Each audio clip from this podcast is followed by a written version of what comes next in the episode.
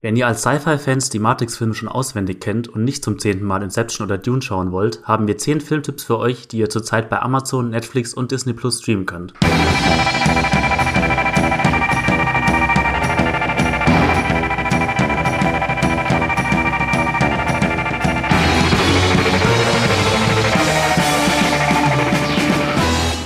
Hallo und willkommen zu einer neuen Ausgabe Streamgestöber, dem Moviepilot Podcast, bei dem wir euch jede Woche die neuesten Filme und Serien rund ums Thema Streaming vorstellen.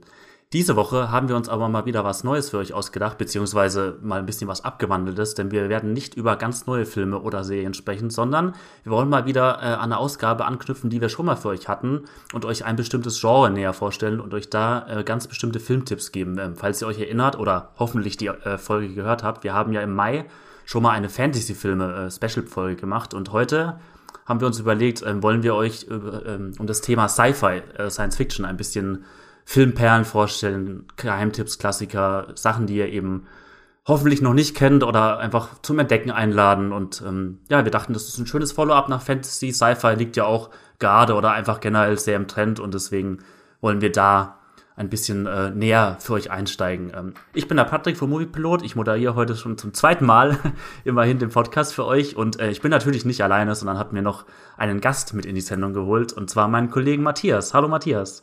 Hallo Patrick. Ähm, ja, bevor wir jetzt zu den Filmen kommen, Matthias, magst du vielleicht erzählen, wie ist denn überhaupt dein persönlicher Bezug zu Sci-Fi oder was ist so das, äh, worauf du bei Sci-Fi-Filmen irgendwie Wert legst oder am liebsten magst beim Genre? Ich glaube, noch nie hat mich jemand nach meinem persönlichen Bezug zu Sci-Fi gefragt. Aber äh, jetzt, wenn ich mir die Frage so durch den Kopf gehen lasse, ich würde nie von mir behaupten, ich bin so ein Hardcore-Sci-Fi-Fan, aber vermutlich ist Sci-Fi schon das Genre, bei dem ich am ehesten Zugang finde. Und zwar in alle Richtungen. Also sei das jetzt irgendwie ein Weltuntergangsszenario oder eine äh, Reise mit einem Raumschiff durch die unendlichen Weiten des Weltraums oder meinetwegen sogar Science Fiction, Horror oder so. Also ich finde, Sci-Fi kann ganz vielfältig sein und es sind schon so Filme, in die ich ziemlich bedenkenlos reingehe, weil eigentlich gibt's nichts Faszinierenderes als irgendwie dieses Bild von dem, dem Raumschiff, was sich durch das schwarze Sternmeer durchbewegt. Du hast dann ganz klein funkelnd so, so Lichtpunkte, also so, so, ich glaube, dieses, dieses tiefste Sci-Fi-Bild, was irgendwo in mir drinne verankert ist, geht wirklich in die Richtung 2001 Space Odyssey oder der erste Alien-Film, wo du einfach dieses, dieses riesengroße Raumschiff anschaust, was sich da langsam durch eben diese, diese Weite hindurch bewegt. Natürlich die Eröffnungssequenz vom allerersten äh, Star Wars-Film 77 ist dann natürlich auch ein äh, gutes Beispiel dafür. Also mit Sci-Fi kann man mich auf alle Fälle immer kriegen. Äh, ich würde schon sagen, Sci-Fi ist eines meiner Lieblingsgenres. Mhm. Ja, mir geht's ganz ähnlich. Ich bin jetzt auch gar nicht so auf die Idee gekommen, dass ich speziell sagen würde, dass Sci-Fi so mein Lieblingsgenre überhaupt ist, aber ich bin doch immer wieder fasziniert von den Möglichkeiten, die es da gibt. Also gerade weil das Genre auch so vielfältig ist, es gibt da verschiedene Arten, äh, wie die Filme da sind, wie die Geschichten erzählt werden können. Bei mir war es ähnlich wie bei dir. Ich bin auch in meiner Kindheit schon mit Star Wars in Berührung gekommen. Das ist natürlich die ewige Diskussion, ist Star Wars jetzt eigentlich mehr Sci-Fi oder Fantasy? ja. Da wollen wir jetzt, glaube ich, nicht äh, drüber diskutieren. Da könnten wir, glaube ich, einen ganzen Podcast nur über diese Frage machen. Aber für mich war das schon eigentlich immer mehr so Sci-Fi, fremde Planeten, andere Spezies, Alien-Sorten oder so, das Ganze. Also das war für mich schon wirklich mehr das, was ich mir unter Sci-Fi vorgestellt habe. Und ja, generell, wenn ich glaube ich so Genre-Arten nennen müsste von, von Sci-Fi oder, oder ich weiß nicht, ob wir es schon Subgenres nennen können oder so die Arten von Sci-Fi, dann mag ich, glaube ich, am liebsten schon so auch diese Alien-Invasionsfilme, die finde ich immer ganz spannend, so wenn, wenn Aliens die Erde attackieren und so, so Katastrophenszenarien, das, das packt mich meistens sehr. Und ähm, ich mag es schon sehr, auch diese dystopischen Sci-Fi-Filme zu sehen, so in Richtung, wie könnte unsere Erde in, weiß ich nicht, 30, 40 Jahren mhm. von jetzt aussehen? Wie funktioniert überhaupt so die, eine, eine Gesellschaft dann, so das, das Zusammenleben von der Menschheit? Gibt es dann überhaupt noch die Menschheit, wie wir sie heute kennen? So diese Gedankenspiele, dieses Dystopische, was Science Fiction sehr oft macht, was natürlich auch sehr pessimistisch und düster meistens ausfällt. Also ich glaube ich wenig Sci-Fi-Filme, die so ein sehr positives, äh, äh, eher eine Utopie zeichnen dann von der Zukunft. Meistens ist es immer was sehr dystopisches, äh, pessimistisches oder sowas, was wir da präsentiert bekommen. Aber das finde ich schon immer sehr spannend, so als Gedankenspiel. Und deswegen gibt es da sehr viel zu entdecken, sehr viel zu empfehlen äh, im Sci-Fi-Show, was wir jetzt gleich machen wollen. Aber bevor wir uns äh, auf dieses Hauptthema stürzen, äh, hört ihr erstmal ein paar Worte zu unserem Sponsor. Unser Podcast Streamgestöber wird gesponsert von Magenta TV, dem TV- und Streaming-Angebot der Telekom. Hier gibt es Fernsehen und Streaming gebündelt auf einer Plattform für zu Hause und unterwegs, egal bei welchem Internetanbieter. Mit Magenta TV könnt ihr nicht nur Fernsehen und habt einen praktischen Hub für Streamingdienste wie Netflix, Amazon Prime Video, Disney Plus oder RTL Plus. Als Bonus gibt's nämlich noch die Magenta TV Megathek kostenlos obendrauf. Und hier findet ihr eine riesige Auswahl an Serien und Filmen.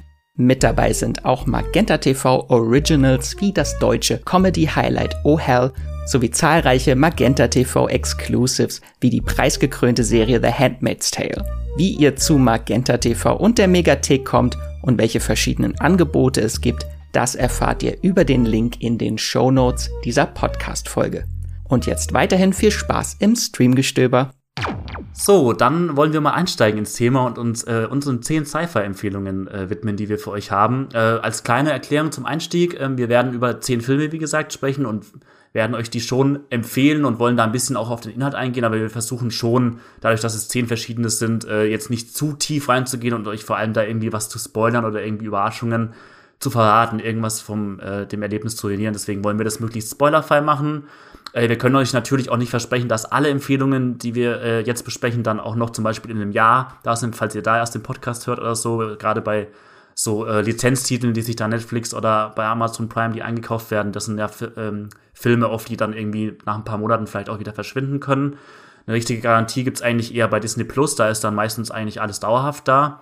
Aber bei den anderen beiden Streamingdiensten, Amazon und Netflix, ist es schon so, ähm, dass es da halt irgendwie dazu kommen kann, dass die mal wieder verschwinden oder schon verschwunden sind und wieder da sind. Also je nachdem, ähm, das müsst ihr dann einfach nachschauen, wenn ihr Lust auf die Filme habt. Äh, wir nennen euch die Streamingdienste dazu und dann könnt ihr da einfach selber abchecken, ob ihr die da gerade streamen könnt. Ansonsten, wir wollten so ein bisschen das eingrenzen oder uns so selbst ja eine Art ja, Richtlinie vornehmen oder so, wie wir das jetzt besprechen. Wir haben es bunt gemischt, einfach wie in dem Fantasy-Filme-Podcast auch. Also wir wollen euch Empfehlungen geben, die aus Geheimtipps äh, bestehen, die ihr vielleicht noch nicht kennt. Wir nehmen aber auch Kultfilme und Klassiker mit rein und einfach persönliche Lieblingsfilme von uns. Also es kann schon sein, dass ihr jetzt vielleicht ein paar von den Filmen, die äh, kommen, schon gesehen habt oder so, aber vielleicht können wir euch ja überzeugen durch unsere schwärmerischen äh, Beschreibungen dieses Films, dass ihr einfach Lust habt, den nochmal zu gucken oder so. Und ähm, ja, lass uns einfach mal anfangen. Matthias, magst du den ersten Film vorstellen? Ja, ich äh, weiß gar nicht, in welche Kategorie der genau fällt. Auf den ersten Blick ist das ja ein Blockbuster, da der aber gefloppt ist und ihn deswegen offenbar, beziehungsweise nicht, er ist äh, äh, äh, deswegen gefloppt, sondern eher wenige Leute haben ihn angeschaut und deswegen ist er gefloppt. Und deswegen würde ich einfach mal sagen, Ad Astra zu den Sternen, das ist ein Geheimtipp. Er ist noch ziemlich äh, jung, der Film in dieser Liste. 2019 kam er in die äh, Kinos. Er streamt aktuell bei Amazon Prime und die Community gibt ihm im Durchschnitt 6,3 von 10 Punkten. Das ist eigentlich meiner Meinung nach ziemlich äh, verhalten für dieses wirklich Meisterwerk von Science-Fiction-Film. Aber ich glaube, ich bin auch sehr voreingenommen, weil Ad Astra wurde inszeniert von James Gray und das ist einer meiner absoluten Lieblingsregisseure, wer von euch äh, noch nie etwas von James Gray gehört hat, der bewegt sich hauptsächlich in New York und dreht da Dramen wie Two Lovers oder Historienfilme wie Die Immigrant und Ad Astra ist sein, sein erster Vorstoß gewesen, sein, sein auch bisher größter Film. Er, er geht da direkt zu den Sternen und hat sich für die Hauptrolle Brad Pitt geschnappt, der einen Astronauten spielt, der mit einer geheimnisvollen Mission beauftragt wird. Er soll nämlich 20 Jahre nach dem Verschwinden seines Vaters gucken, wo der denn geblieben ist. Der Vater wird gespielt von Tommy Lee Jones und hat sich damals eben vor diesen 20 Jahren auf die Reise zum Neptun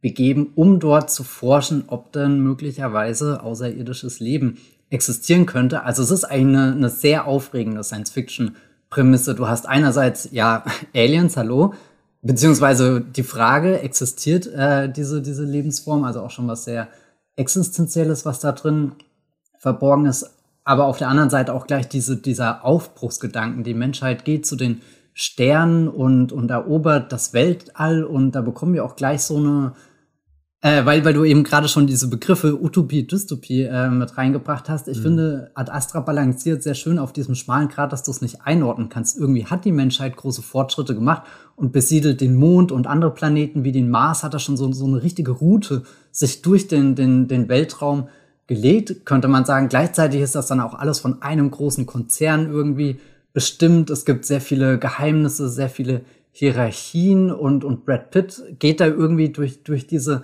Reise fast schon, als ist er sehr teilnahmslos, wie, in, wie in so einem Traum, den, den er einfach erlebt und da so durchschweift. Und zwischendrin verwandelt sich der Film eh mehr mehr in so, so einen Reisefilm, wie es meinetwegen auch Apocalypse Now oder sowas ist, die Reise ins Herz der Finsternis, die, die Reise zu seinem Vater oder wo er zumindest hofft, seinen Vater zu finden. Und ist er denn überhaupt da? Und ist eigentlich nicht die ganze Reise nur eine große Metapher darauf, wie er sich von seinem Vater ähm, entfremdet hat. Also da greift auch schon wieder ganz schön äh, die, die, die Möglichkeit äh, des Science-Fiction-Kinos ähm, einfach äh, spiegelmäßig ähm, zu arbeiten. Also keine Ahnung, dass jetzt eine Dystopie irgendwie unsere Gesellschaft anschaut und sagt, wir verlagern das jetzt in, der Zukunft, in die Zukunft, aber eigentlich bilden wir gerade was ab, was wir auch Hier und Jetzt erleben und ähm, das macht Ad Astra natürlich auch zum Teil, aber noch viel stärker ist eben dieses, wir haben diese riesengroße Science-Fiction-Geschichte, aber wenn wir all diese äh, Ebenen abziehen und tief hineinbohren in dieses Herz, was man in der Finsternis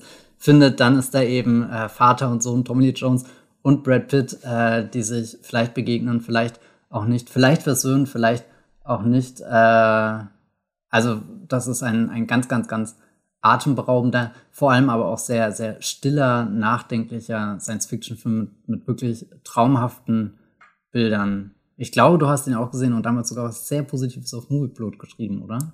Ja, äh, ich war auch ein großer Fan des Films. Ich würde nicht mit dem M-Wort mitgehen, das du schon äh, ausgehauen hast. Ein Meisterwerk ist er für mich nicht ganz, aber ich finde ihn auch sehr gut. Ähm, mich hat auch damals sehr der Stil von James Gray einfach mitgerissen, der, den ich sowieso auch sehr gut finde. Ich habe von ihm leider noch nicht ansatzweise alle Filme gesehen, weil die auch teilweise schwer zu bekommen sind bei uns in Deutschland. Ich fand es dann sehr interessant, was er eben mit einem ja, schon größeren Budget dann anstellt und wirklich, wenn er dann in Sci-Fi-Genre reingeht, was er dann da für einen Film draus macht. Und es ist schon ein groß gedachter Sci-Fi-Film, den man schon eigentlich auch als Blockbuster bezeichnen kann, aber er hat halt schon dieses sehr intime, dramamäßige, was eigentlich alle Filme von James Gray haben. Ich finde es generell interessant, die letzten Jahre, so in den Zehnerjahren, hat sich das Sci-Fi-Genre ja eh gewandelt und wurde sehr viel dafür benutzt, eigentlich auch in dieser Genre-Schablone, sage ich mal, eigentlich sehr intime Familiendramen zu erzählen. Da war Ad Astra auch einer der Filme, hm, ein anderer Film, der das auch so ähnlich gemacht hat, war zum Beispiel Aufbruch zum Mond von Damon Chazelle mhm. mit Ryan Gosling. Das waren auch so Filme oder auch wenn es kein Wobei der technisch kein Science Fiction. genau, ist technisch kein Sci-Fi-Film, genauso wie Gravity. Das sind alles so Filme, die, sage ich mal, so Weltraumfilme sind, die aber dann wirklich so dieses Genre benutzen, um wirklich so intime Dramen auch zu erzählen. Und da war Ad Astra auch so ein Film, der wirklich äh, ja auf einer sehr intimen, auch fast schon so eine, so eine ruhige, meditative Art hat, ähm, die man auch von James Gray kennt, so aus seinen Filmen.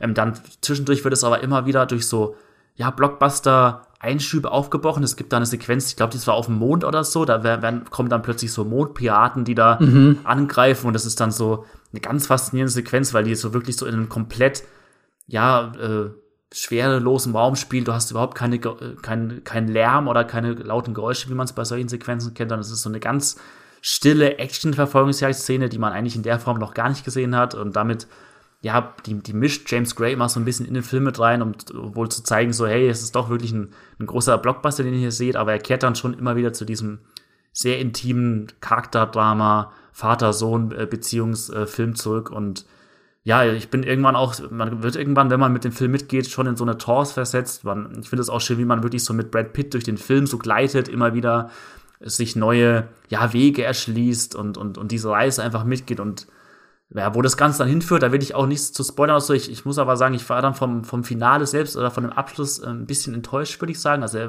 der Film findet für mich nicht so ein richtige, ja, zufriedenstellendes Ende oder so, aber wie man, wie man oft so schön sagt, so der Weg ist das Ziel und die Reise nach Astra, die lohnt sich auf jeden Fall durch die Inszenierung, durch die Bilder, die der Film da auspackt. Das ist wirklich ganz tolles Kino, das äh, James Gray da hinbekommen hat und deswegen kann ich den Film auch nur sehr empfehlen und finde ihn super. Genau, äh, dann kommen wir zum nächsten Film, den äh, will ich euch vorstellen. Und zwar handelt es sich um Existenz von einem meiner Lieblingsregisseure, David Cronenberg.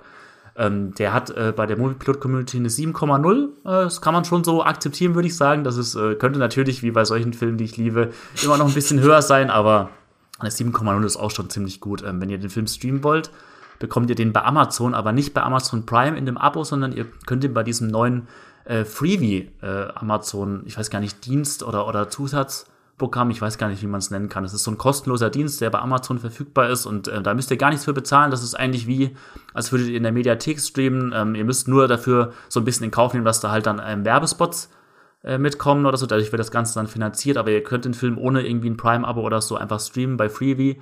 Und ähm, da gibt's eben Existenz, ähm, das ist ein Sci-Fi-Film, der so über ja ein futuristisches Computerspiel, würde ich sagen, handelt. Ähm, Hauptfigur ist die Spieleentwicklerin Allegra Geller, die von Jennifer Jason Lee gespielt wird. Äh, die war unter anderem auch in The Hateful Eight von Quentin Tarantino dabei.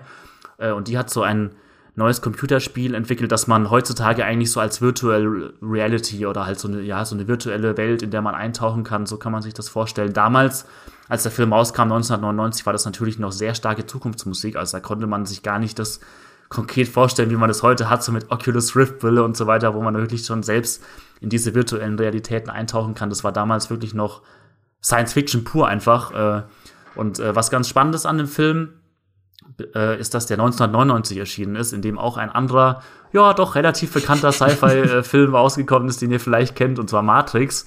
Und ähm, ja, beide Filme sind von der Story her relativ ähnlich. Es geht, wie gesagt, um diese virtuelle Realität, in die die Leute abtauchen. Äh, in Existenz handelt äh, geht es praktisch am Anfang des Films um diese Präsentation, äh, die Jennifer Jason Lees Figur abhält. Sie stellt dieses Computerspiel vor, bei dem sich die SpielerInnen quasi über so fleischige Pots nennt sich das anschließen. Also man wird wirklich über so einen fast schon lebenden, atmenden Organismus zusammen verbindet man sich mit diesem Spiel.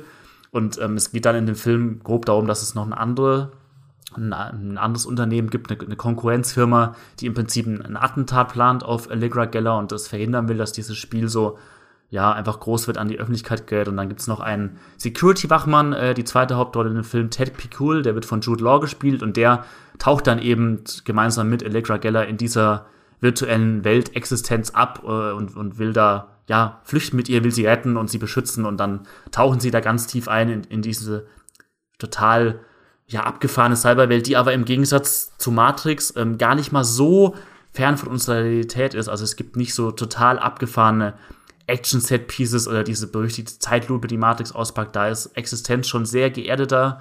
Es ist teilweise schon ein typischer Cronenberg-Film, der äh, schon diese ja, fleischigen Body-Horror-Elemente aus, auch auspackt und sich dann eher so in, in dem Set-Design ein bisschen austobt. Aber es ist schon ganz spannend, also gerade weil beide 1999 erschienen sind und ähm, Matrix einfach der viel größere Film am Ende geworden ist als Existenz. Also Existenz ist für Cronenberg-Verhältnisse, ist bei leider vielen seiner Filme so, der ist finanziell eigentlich gar nicht gut gelaufen. Der hat, glaube ich, nur ein paar Millionen Dollar oder so eingespielt, also weit entfernt von dem Matrix-Hype. Ich finde ihn aber schon wirklich sehr spannend, weil er diese, äh, diesen Mix aus virtueller Welt und Realität immer weiter verwischt. Also je, je länger der Film geht, und er geht gar nicht so lang, das ist auch was, was ich dem Film und generell vielen Cronenberg-Filmen anrechne. Also Cronenberg ist ein Regisseur, der sehr in diesen klassischen Genre-Laufzeiten arbeitet und deswegen gehen viele Filme, von, äh, viele Filme von ihm auch nur so 90 bis 100 Minuten teilweise und auch Existenz ist so ein Film, der glaube ich nur so, ja nicht mal 100 Minuten geht und trotzdem schafft es David Cronenberg da dieses Spiel mit äh, Realität und, und äh, Fiktion immer weiter zu, äh, ja, immer tiefer zu spinnen, dass man irgendwann gar nicht mehr weiß, was ist jetzt überhaupt noch Realität, ähm, was ist jetzt schon wieder eine nächste Ebene in dem Spiel, sind die Leute schon wieder in der Realität aufgewacht oder ist es nur ein weiteres Level von diesem Spiel? Ähm, das finde ich einfach super an dem Film. Das unterscheidet sich auch ein bisschen von Matrix, weil Matrix ist ja schon ein Film, der anfängt mit sehr viel Verwirrung, aber der dann schon die Grenzen relativ stark absteckt. Also man weiß genau, wie funktioniert die Matrix, wie funktioniert dieses System, dass man sich so in die äh, in die Matrix einschaltet oder so. Und das wird immer relativ klar getrennt. So, jetzt wachen sie wieder auf.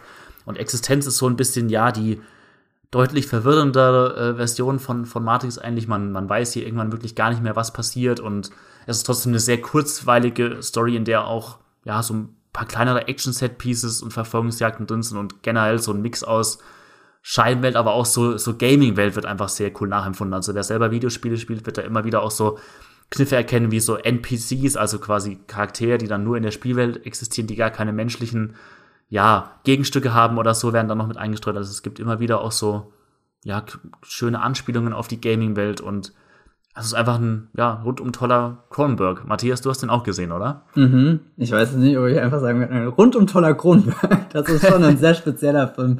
Eigentlich, also ich finde ihn auch ziemlich fantastisch. Ich glaube, müsste ich mir entscheiden, würde ich natürlich sehr schnell rüber zum Matrix-Lager wechseln, aber in meinem mhm. Kopf haben sich diese beiden Filme nie ausgeschlossen, sondern eher so äh, einfach zwei Herangehensweisen. Also in beiden Filmen hast du dieses Kollidieren von, von Wirklichkeiten oder von, von, von der, der einen Wirklichkeit mit anderen äh, Formen von, von Welten, die künstlich geschaffen wurden. Und du hast das sehr schön gesagt, dass Matrix sehr schnell Struktur da reinbringt und Form und irgendwie Matrix ist für mich immer so die High-End-Version davon, was dann vermutlich am deutlichsten in der Bullet-Time-Szene wird, wo du ja wirklich das Bild, du brauchst gar nicht anhalten, sondern du siehst schon durch diese sehr langsame Zeitlupe, die da vor den Augen sich abspielt, äh, weiß nicht, ich habe da immer das Gefühl, ich könnte da rein lang und vielleicht eine der, der Kugeln auch gerade rausholen, die auf Neo geschossen wird. Also so, so alles sehr, sehr, sehr klar und ähm, äh, ja irgendwie so, so, so, so, so eine Hochglanzästhetik, auch wenn die Filme eigentlich sehr, sehr rau sind, wenn man die nochmal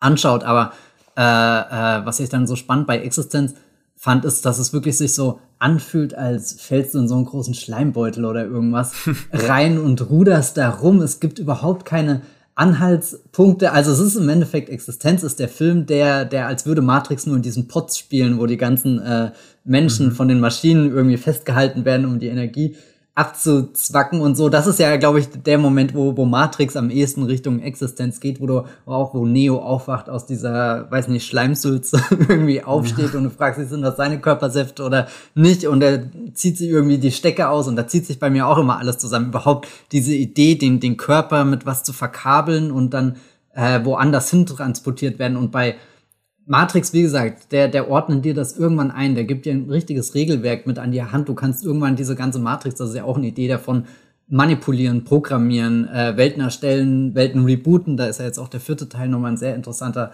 Zusatz äh, dazu, wie, wie eben mit dieser Schöpfung da ähm, einfach umgegangen werden kann, wie die in die Wege geleitet werden kann. Wenn die Schöpfung bei Kronberg, die findet einfach statt. Wir sind da mittendrin und können einfach nicht raus und, und das hast du auch schon beschrieben, dass man äh, irgendwann nicht mehr weiß, wo, wo sind wir jetzt genau, in welchem Level stehen wir überhaupt noch draußen, können wir überhaupt noch aussteigen und, und dann sind da ja auch wieder für Kronberg typisch Designs drinne, die, die verfolgen mich jetzt noch in meinen Albträumen, wo ich auch gar nicht weiß, hat das, äh, oder alles in dem Film wirkt, als hat es ein eigenes Bewusstsein, als ist alles organisch da, alles verschlingt dich. Da sind nirgendwo diese Kanten und diese, diese, weiß nicht, stylischen Formen, die in der Matrix-Trilogie, äh, wollte ich gerade schon sagen, äh, sind jetzt schon bei vier Teilen. Also die in der Matrix-Reihe sind, sind sehr viele Formen und, und das finde ich auch sehr spannend, überhaupt äh, über, über Matrix und Form nachzudenken. Und Kronberg sagt einfach, da ist diese, diese, diese Masse, die sich bewegt und, und die, die, weiß nicht, breitet sich aus wie so ein Geschwür in diesem Film und das ist eigentlich total eklig und abstoßend, aber du kannst auch nicht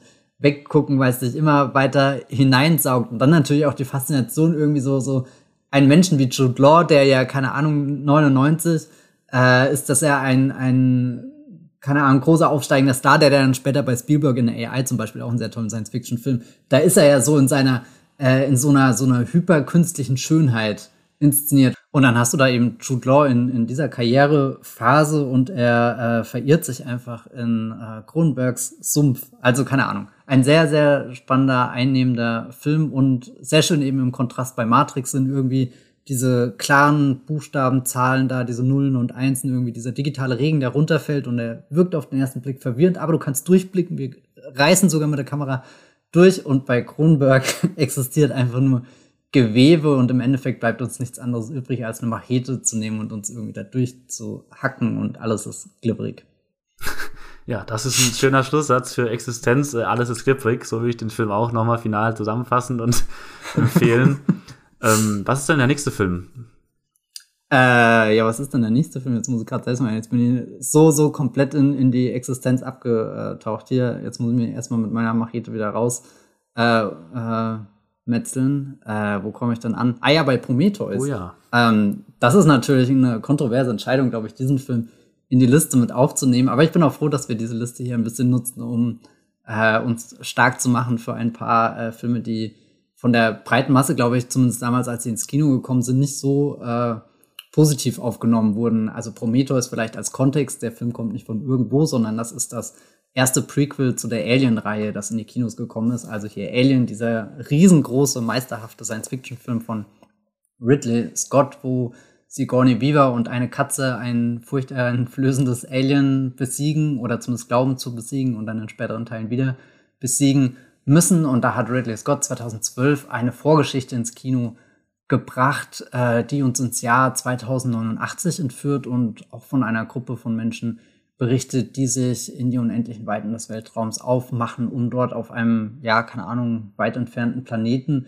nach dem Ursprung der Menschheit oder generell des Seins zu ähm, forschen. Also wo der erste Alien-Film noch ziemlich geradliniger Science-Fiction-Horror ist, der uns auf engem Raum mit einer Bestie und so konfrontiert, ist die Ambition von Prometheus gleich schon mal eine ganz andere, weil, weil eher diese, diese existenziellen Fragen im Vordergrund stehen. Also im Endeffekt erzählt Ridley Scott hier seine, seine Schöpfungsgeschichte und wir sind mittendrin auch wieder auf einer äh, sehr, sehr düsteren Reise, die uns hinein ins Herzen eines, ja, könnte man fast schon sagen, eines Tempels führt, eines, äh, einer unterirdischen Anlage mit Raumschiff mit, mit kargen Planeten, Oberflächen mit äh, einer Crew, die auch immer weiter vorwärts will und immer mehr sich nimmt und dabei Dinge ausgräbt, die vielleicht hätten nie äh, ausgegraben werden sollen oder nie zum Leben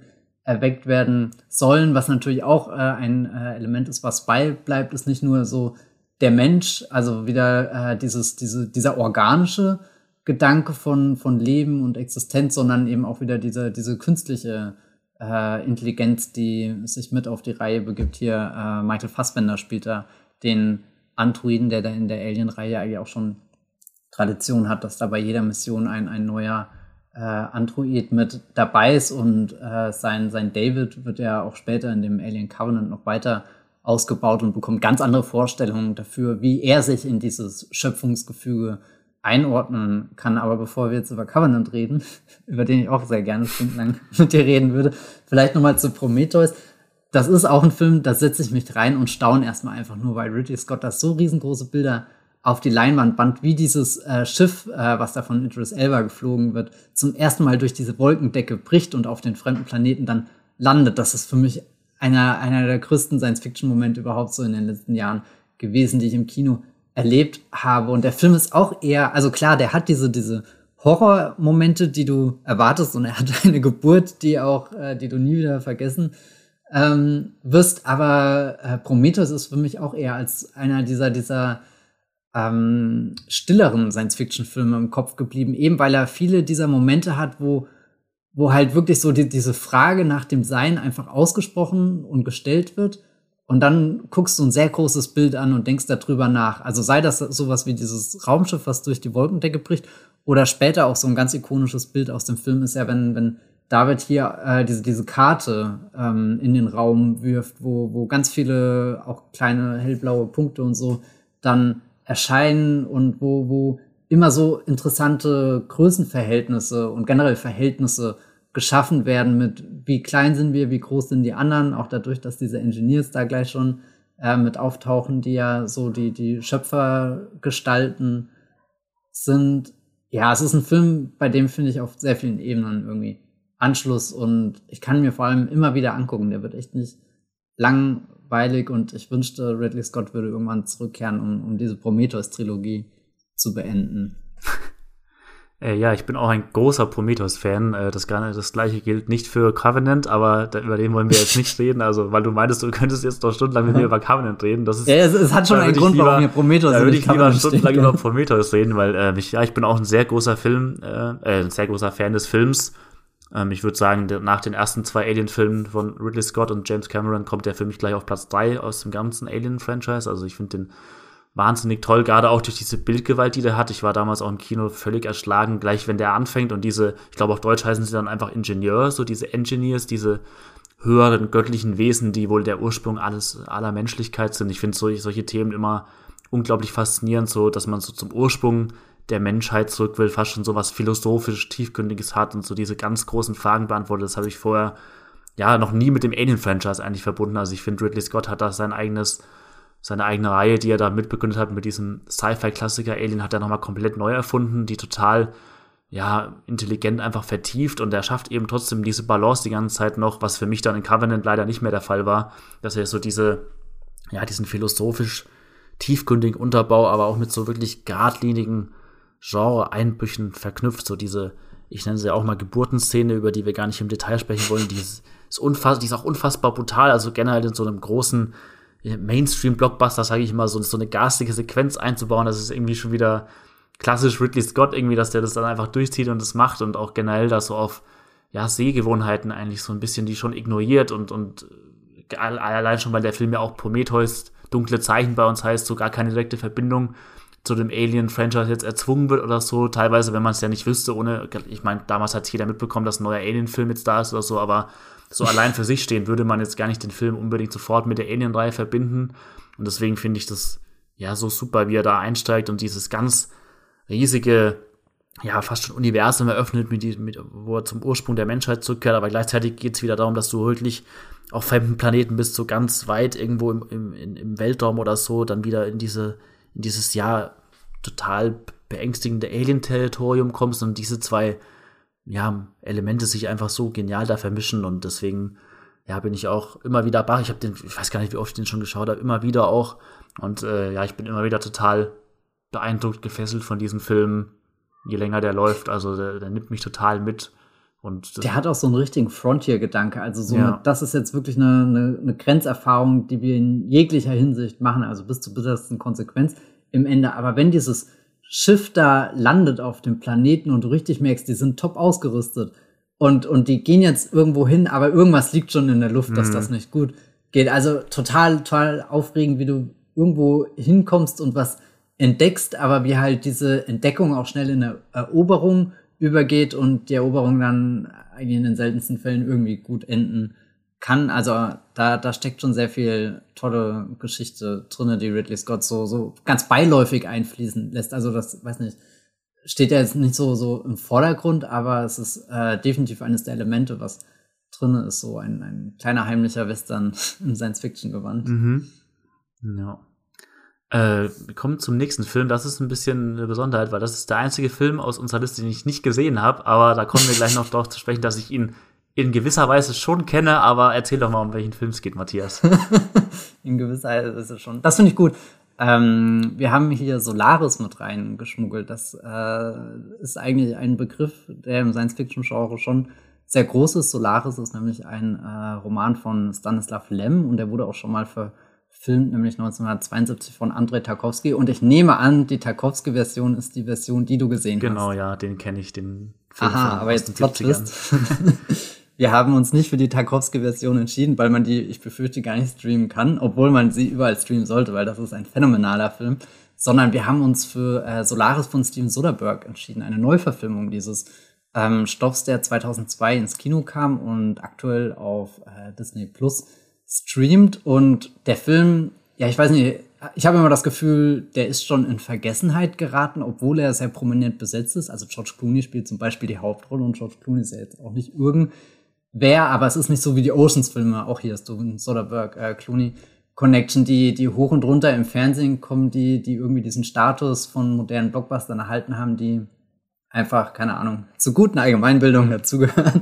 Ich finde, Solaris sollte das auch tun, weil das ist ein sehr außergewöhnlicher Film geworden, der auch bisher am ehesten in Richtung von Ad Astra geht, glaube ich, hier in der ähm, Liste. Also wir haben auch wieder einen Science-Fiction-Film, der sich vor allem in, in stillen, nachdenklichen Bildern übt. Und die Geschichte geht so ganz grob um die äh, Clooney-Figur, ein Psychologe, der da an Bord einer Raumstation kommt, wo sehr merkwürdige Dinge passieren. Und diese Raumstation befindet sich im Orbit des Planeten Solaris eben. Und nach und nach stellt sich heraus, dass dieser Planet, ja, weiß nicht, auch irgendwie ein Bewusstsein besitzt, eine große Wirkung auf die Dinge um sich herum hat und dementsprechend sich auch eben auf das Geschehen auf dieser Raumstation auswirkt. und das könnte auch äh, vermutlich anders inszenierten astreiner Horrorfilm werden, mit die äh, Leute an Bord drehen durch äh, Blutstreifen, die sich an den Wänden entlang ziehen und keine Ahnung was. Aber Soderbergh setzt da auch eher den Fokus darauf, eine sehr tragische Liebesgeschichte zu verarbeiten, denn äh, Clooneys Figur hat äh, eine sehr wichtige Person in seinem äh, Leben verloren und äh, die erscheint ihm dort jetzt auf der Raumstation immer wieder, nämlich seine verstorbene Frau Rhea, gespielt hier von äh, Natasha McElhone die jetzt auch neulich hier in Ding zu sehen war. Wie heißt die, das Videospiel, was neulich zur Serie wurde? Äh, äh, Halo? War das Halo? Ja, ich glaube Halo. Ja. äh, gut recherchierter äh, Einwand. äh, aber zurück zu Solaris. Das ist dann im Endeffekt, schaut man den beiden immer zu, wie sie sich begegnen oder vielleicht eben auch nicht begegnen, weil der Film es offen lässt oder, oder uns bewusst in diese, diese Mitte manövriert, wo eben auf der einen Seite eine Realität existiert, aber auf der anderen Seite ein Traum und, und beide sind so ein bisschen in Konflikt miteinander. Es ist auch Solaris, ist ein guter Film, wenn ihr äh, High Life mit ähm, Robert Pattinson gesehen habt, da könnt ihr Solaris direkt weiterschauen. Wobei ich befürchte, High Life mit Robert Pattinson haben noch weniger gesehen als Solaris. Egal, schaut, schaut Solaris und äh, High Life, das sind alles äh, ganz fantastische Filme. Und was ich hier besonders erwähnen möchte, was glaube ich auch für alle bisherigen Filme gilt, die wir in dieser Liste hatten, besonders auch äh, für Prometheus, ist nämlich äh, der Soundtrack. Also es sind nicht immer nur beim Science-Fiction-Film diese großen Ideen, die im Raum stehen, diese, diese großen Bilder, die geschaffen werden, um diese Ideen zu verdeutlichen, sondern ich finde, beim Science-Fiction-Film ist vor allem auch das, was auf der tonalen Ebene stattfindet, sehr wichtig. Und das beginnt dann eben bei dem Design von, was ist das für ein Geräusch, was du in den stillen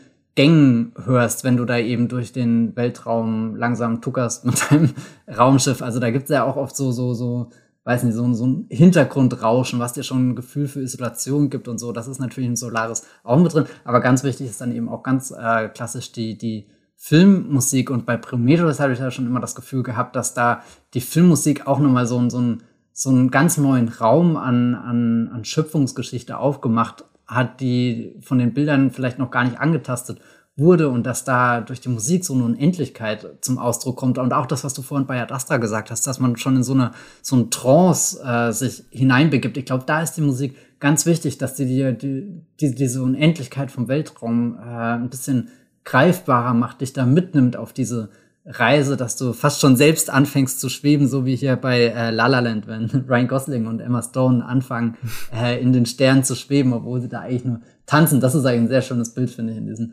äh, Film. Und, und das macht die Musik für mich in diesen, diesen Science-Fiction-Filmen und dann eben auch Solaris. Äh, Cliff Martinez ist da der Komponist, den kennt ihr vielleicht aus den, aus ein paar anderen Steven Soderbergh-Filmen oder hier mit äh, Nicholas Winning Refn hat er mehrmals zusammengearbeitet, hier bei The Neon Demon und bei, bei Drive ist vermutlich der bekannteste Film in diesem äh, Hinblick. Aber äh, seine Musik zu Solaris, das ist echt eine, die, die gibt dieser Liebesgeschichte nochmal so eine, so eine ganz andere Ebene und auch diesem Verlorensein auf dieser Station, sich selbst entfremden, wieder zu sich kommen und dann dieses, dieses riesengroße Etwas Solares, was da eben ist, was du nicht verstehen und begreifen kannst, aber sich trotzdem massiv auf dich auswirkt. Und am Ende ist es wieder eine Metapher.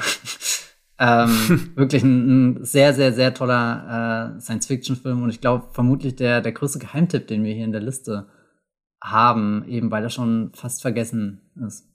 Ja, also Geheimtipp passt ganz gut, weil ich habe auch immer wieder von ihm was mitbekommen und er wurde mir auch oft empfohlen, dass er sehr gut sein soll, aber ich habe mich halt immer so ein bisschen davor gedrückt, weil ich dachte so der Orgi also Original Solaris ist ja eigentlich original nicht richtig der Begriff, aber so die erste Verfilmung des Buchs von Tarkovsky ist für mich halt schon so ein perfekter Film, äh, einer der besten Sci-Fi-Filme aller Zeiten für mich. Deswegen wusste ich jetzt immer nie, ob die Soderbergh-Version dann was Neues für mich hinzufügt. Es klang jetzt auch von dem, was du alles so geschildert hast, sehr ähnlich. Einfach, dass sie jetzt keine ja. großen Unterschiede haben. Also gerade was so die Story betrifft, scheint sich das schon sehr, sehr ähnlich zu sein. Alles, äh, vielleicht sind es dann eher so die inszenatorischen, atmosphärischen Details, die das dann anders machen. Gerade wenn du jetzt den Score so lobst von Cliff Martinez, das wäre für mich, glaube ich, schon ein Argument. Oder halt natürlich auch die Schauspieler, so George Clooney in der Rolle, Hauptrolle zu sehen, ist für mich dann natürlich auch schon ein Argument, äh, den mal zu schauen. Und äh, ich habe schon Lust, der ist, glaube ich, auch nicht so lang, weil der Original Solaris, das weiß ich noch, der geht, glaube ich, fast drei Stunden. Und äh, weißt du ungefähr, wie lang der Soderbergh Solaris geht? Äh, Moment, ich kann das nicht sagen. Der ist äh, schlanke 99 Ja, das ist nämlich das auch ist was, wo ich denke, wow, okay, ja. er hat ihn, er hat die, äh, diese erste Version da noch mal knapp um eine Stunde reduziert. Allein deswegen wird es sich, glaube ich, schon lohnen, da dann mhm. noch mal einzuschauen. Und äh, ja, also die sind schon sehr ähnlich, aber ich finde, die haben einen völlig anderen Charakter, diese Filme. Also mhm. Also ich würde nie sagen, guckst du den einen, brauchst du den anderen nicht mehr schauen. Das ist völliger Quatsch. Also da stehen hinter beiden Filmen Künstler, Filmschaffende, die, die eine sehr konkrete Vision haben von dem Gefühl, was sie rüberbringen mhm. wollen. Und bei Tarkovsky habe ich auch, klar, in beiden Filmen ist dieses, diese großen philosophischen Fragen und auch diese, diese Einsamkeit, man verliert sich darin, das ist auch äh, berührend, aber bei Tarkovsky fühlt sich alles eine Spur rauer und, und verlorener an, während bei, bei Soderbergh kommt dann, habe ich das Gefühl, mehr Wärme mit rein. Okay. Das ist vielleicht so der größte Unterschied, den ich jetzt so auf die Distanz ausfindig machen würde. Ich kann mir halt vorstellen, dass der Tarkovsky-Film aus den 70ern noch langsamer und so meditativ getrieben ist. Gerade wenn er eine Stunde, über eine Stunde länger ist, äh, dann kostet er wahrscheinlich so dieses extrem stille, ruhige vor sich hintreiben noch mehr aus, äh, denke ich mir mal, gerade dadurch, dass die ja, Laufzeit einfach so viel kürzer ist. Äh, ja, weil, Sagen wir, die, die Community-Wertung ist jetzt bei Solaris auch bei 5,8 Ja, verhalten. Also man merkt schon, Ja. Mhm. das ist ein Film, auf den muss man sich einlassen. Das ist nicht der schnelle Science-Fiction-Film, den man mal zwischendurch gucken kann. ja, klingt nach einem klassischen Stimmungsfilm, äh, für den man gerade eben einfach, auf den man sich einlassen muss. Äh, weil wir es gerade nicht erwähnt hatten, äh, sowohl Prometheus als auch Solaris könnt ihr übrigens bei Disney Plus im Abo streamen. Hm. Falls ihr Lust habt, äh, die beiden Filme zu gucken oder mal wieder zu gucken, äh, die findet ihr beide bei Disney Plus im Abo. So, äh, ich äh, stelle den nächsten Film vor. Das ist ein relativ aktueller Film und vielleicht für viele jetzt auch gar kein Geheimtipp oder ihr kennt ihn schon. Das ist der neueste Christopher Nolan-Film, Tenet. Ähm, ich habe den vor allem mitgebracht, weil ich das Gefühl habe, der kam 2020 in so einem ja, ersten Pandemiejahr und wurde da ein Stück weit verschluckt einfach. Also ich glaube, der hat einfach nicht so den Hype erfahren und, und so hohe Wellen geschlagen, wie er es anders hätte machen können, wenn er, glaube ich, ins Kino gekommen wäre unter den normalen Bedingungen, dass wirklich alle Leute auch ins Kino gegangen wären und noch nicht damals, äh, als, als die Pandemie noch so neu war, da einfach ein bisschen zu Recht auch Sorge hatten, Zweifel hatten, sich da noch mit Kinobesuchen zurückgehalten haben oder so. Deswegen kann ich nicht oft genug äh, über Tenet schwärmen, habe ihn extra nochmal für unsere Sci-Fi-Liste jetzt mitgebracht. Ähm, nochmal kurz zur Handlung, äh, wer den Film wirklich noch gar nicht kennt und ich versuch's so eingängig zu erklären wie möglich. Das ist natürlich bei Christopher Nolan-Filmen, gerade bei Tenet, nicht so einfach. Ähm, es ist ein Science-Fiction-Film, in dem die Hauptrolle von John David Washington gespielt wird. Er hat in dem Film keinen eigenen Namen, er nennt sich nur, oder er wird nur der Protagonist genannt. Und ähm, es geht in dem Film darum, dass er nach einem äh, fehlgeschlagenen Einsatz in der Kiewer Oper rekrutiert wird von so einer Art Geheimorganisation und äh, die erklärt ihm dann im Prinzip, dass ja in der Zukunft ein Krieg ausgebrochen ist, ähm, der das Ziel hat, im Prinzip in der Gegenwart, in der wir uns befinden, äh, die Menschheit und die Erde einfach auszulöschen. Es geht darum, dass ähm, ja die, die Erde in der Zukunft nat- natürlich auch klimawandelbedingt und so weiter durch die ganzen Entwicklungen komplett zerstört ist und deswegen wollen diese Menschen in der Zukunft äh, ja, in der Gegenwart Chaos anrichten und das äh, schaffen sie durch eine spezielle, ja, ich nenne es mal Technologie. Das ist eben dieses titelgebende Tenet, durch das sie praktisch, ähm, gut, das klingt jetzt sehr wie Physikunterricht, aber es geht im Prinzip darum, dass ähm, bei Objekten die Entropie umgekehrt wird und das nennt sich auch Inversion. und Das bedeutet im Prinzip, dass äh, ja, Objekte vor allem in der Zeit, obwohl sie sich nach vorne bewegen, in ihrer Beschaffenheit rückwärtsgewandt sind. Das klingt jetzt super komplex. Der Film schafft das aber relativ eingängig zu erklären, indem zum Beispiel äh, gezeigt wird, wie einfach eine Kugel abgefeuert wird, aber diese Kugel, die wird eben nicht abgefeuert. In diesem Moment wird die äh, praktisch in den Lauf fliegt sie so zurück. Und es wird dann praktisch auch darum gehen in dem Film, je weiter die Story geht, dass, dass es sogenannte Drehkreuze gibt. Und das sind im Prinzip Sci-Fi-Portale in, in Tenet, ähm, durch die dann die Menschen, die da durchgehen, auch in diesen invertierten Zustand geraten und sich praktisch dann, obwohl sie in der Zeit, in der Gegenwart bleiben, also sie verlassen die Gegenwart nicht, trotzdem wird ihr Bewegungsablauf und ihre Handlungen werden invertiert und sie bewegen sich quasi rückwärts gewandt in der Zeit vorwärts und können trotzdem den Lauf der Zeit rückwärts äh, ja umkehren. Also das klingt jetzt super aktualisiert und es ist wirklich auch besser, das äh, Nolan-typisch so in dem Film einfach zu erleben, wie er das erklärt. Ähm, der Film ist schon am ehesten auch, würde ich sagen, mit Inception zu vergleichen von seinen Filmen. Das ist so ein für mich noch deutlich komplexerer Inception einfach, weil bei Inception ist es ja wirklich auch so, dass du die Regeln erklärt bekommst und kannst den Ganzen eigentlich sehr gut folgen. Bei Tenet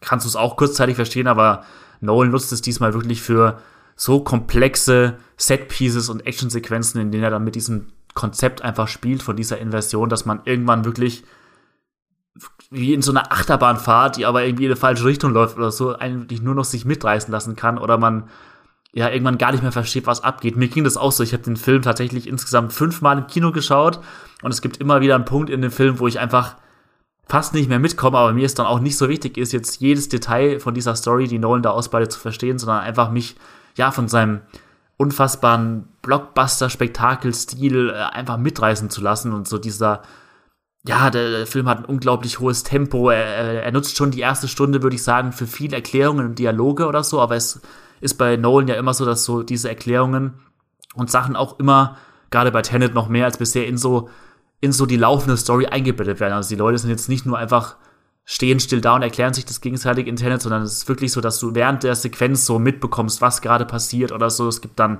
eine Flughafensequenz, wo dann die Hauptfigur gegen so eine invertierte andere Figur kämpft und du durch, durch, die äh, Bewegungsabläufe alleine so ein ganz eigenartiger Rhythmus entsteht, wo man sich auch wirklich beim Schauen fragt, so, wie haben sie das gedreht?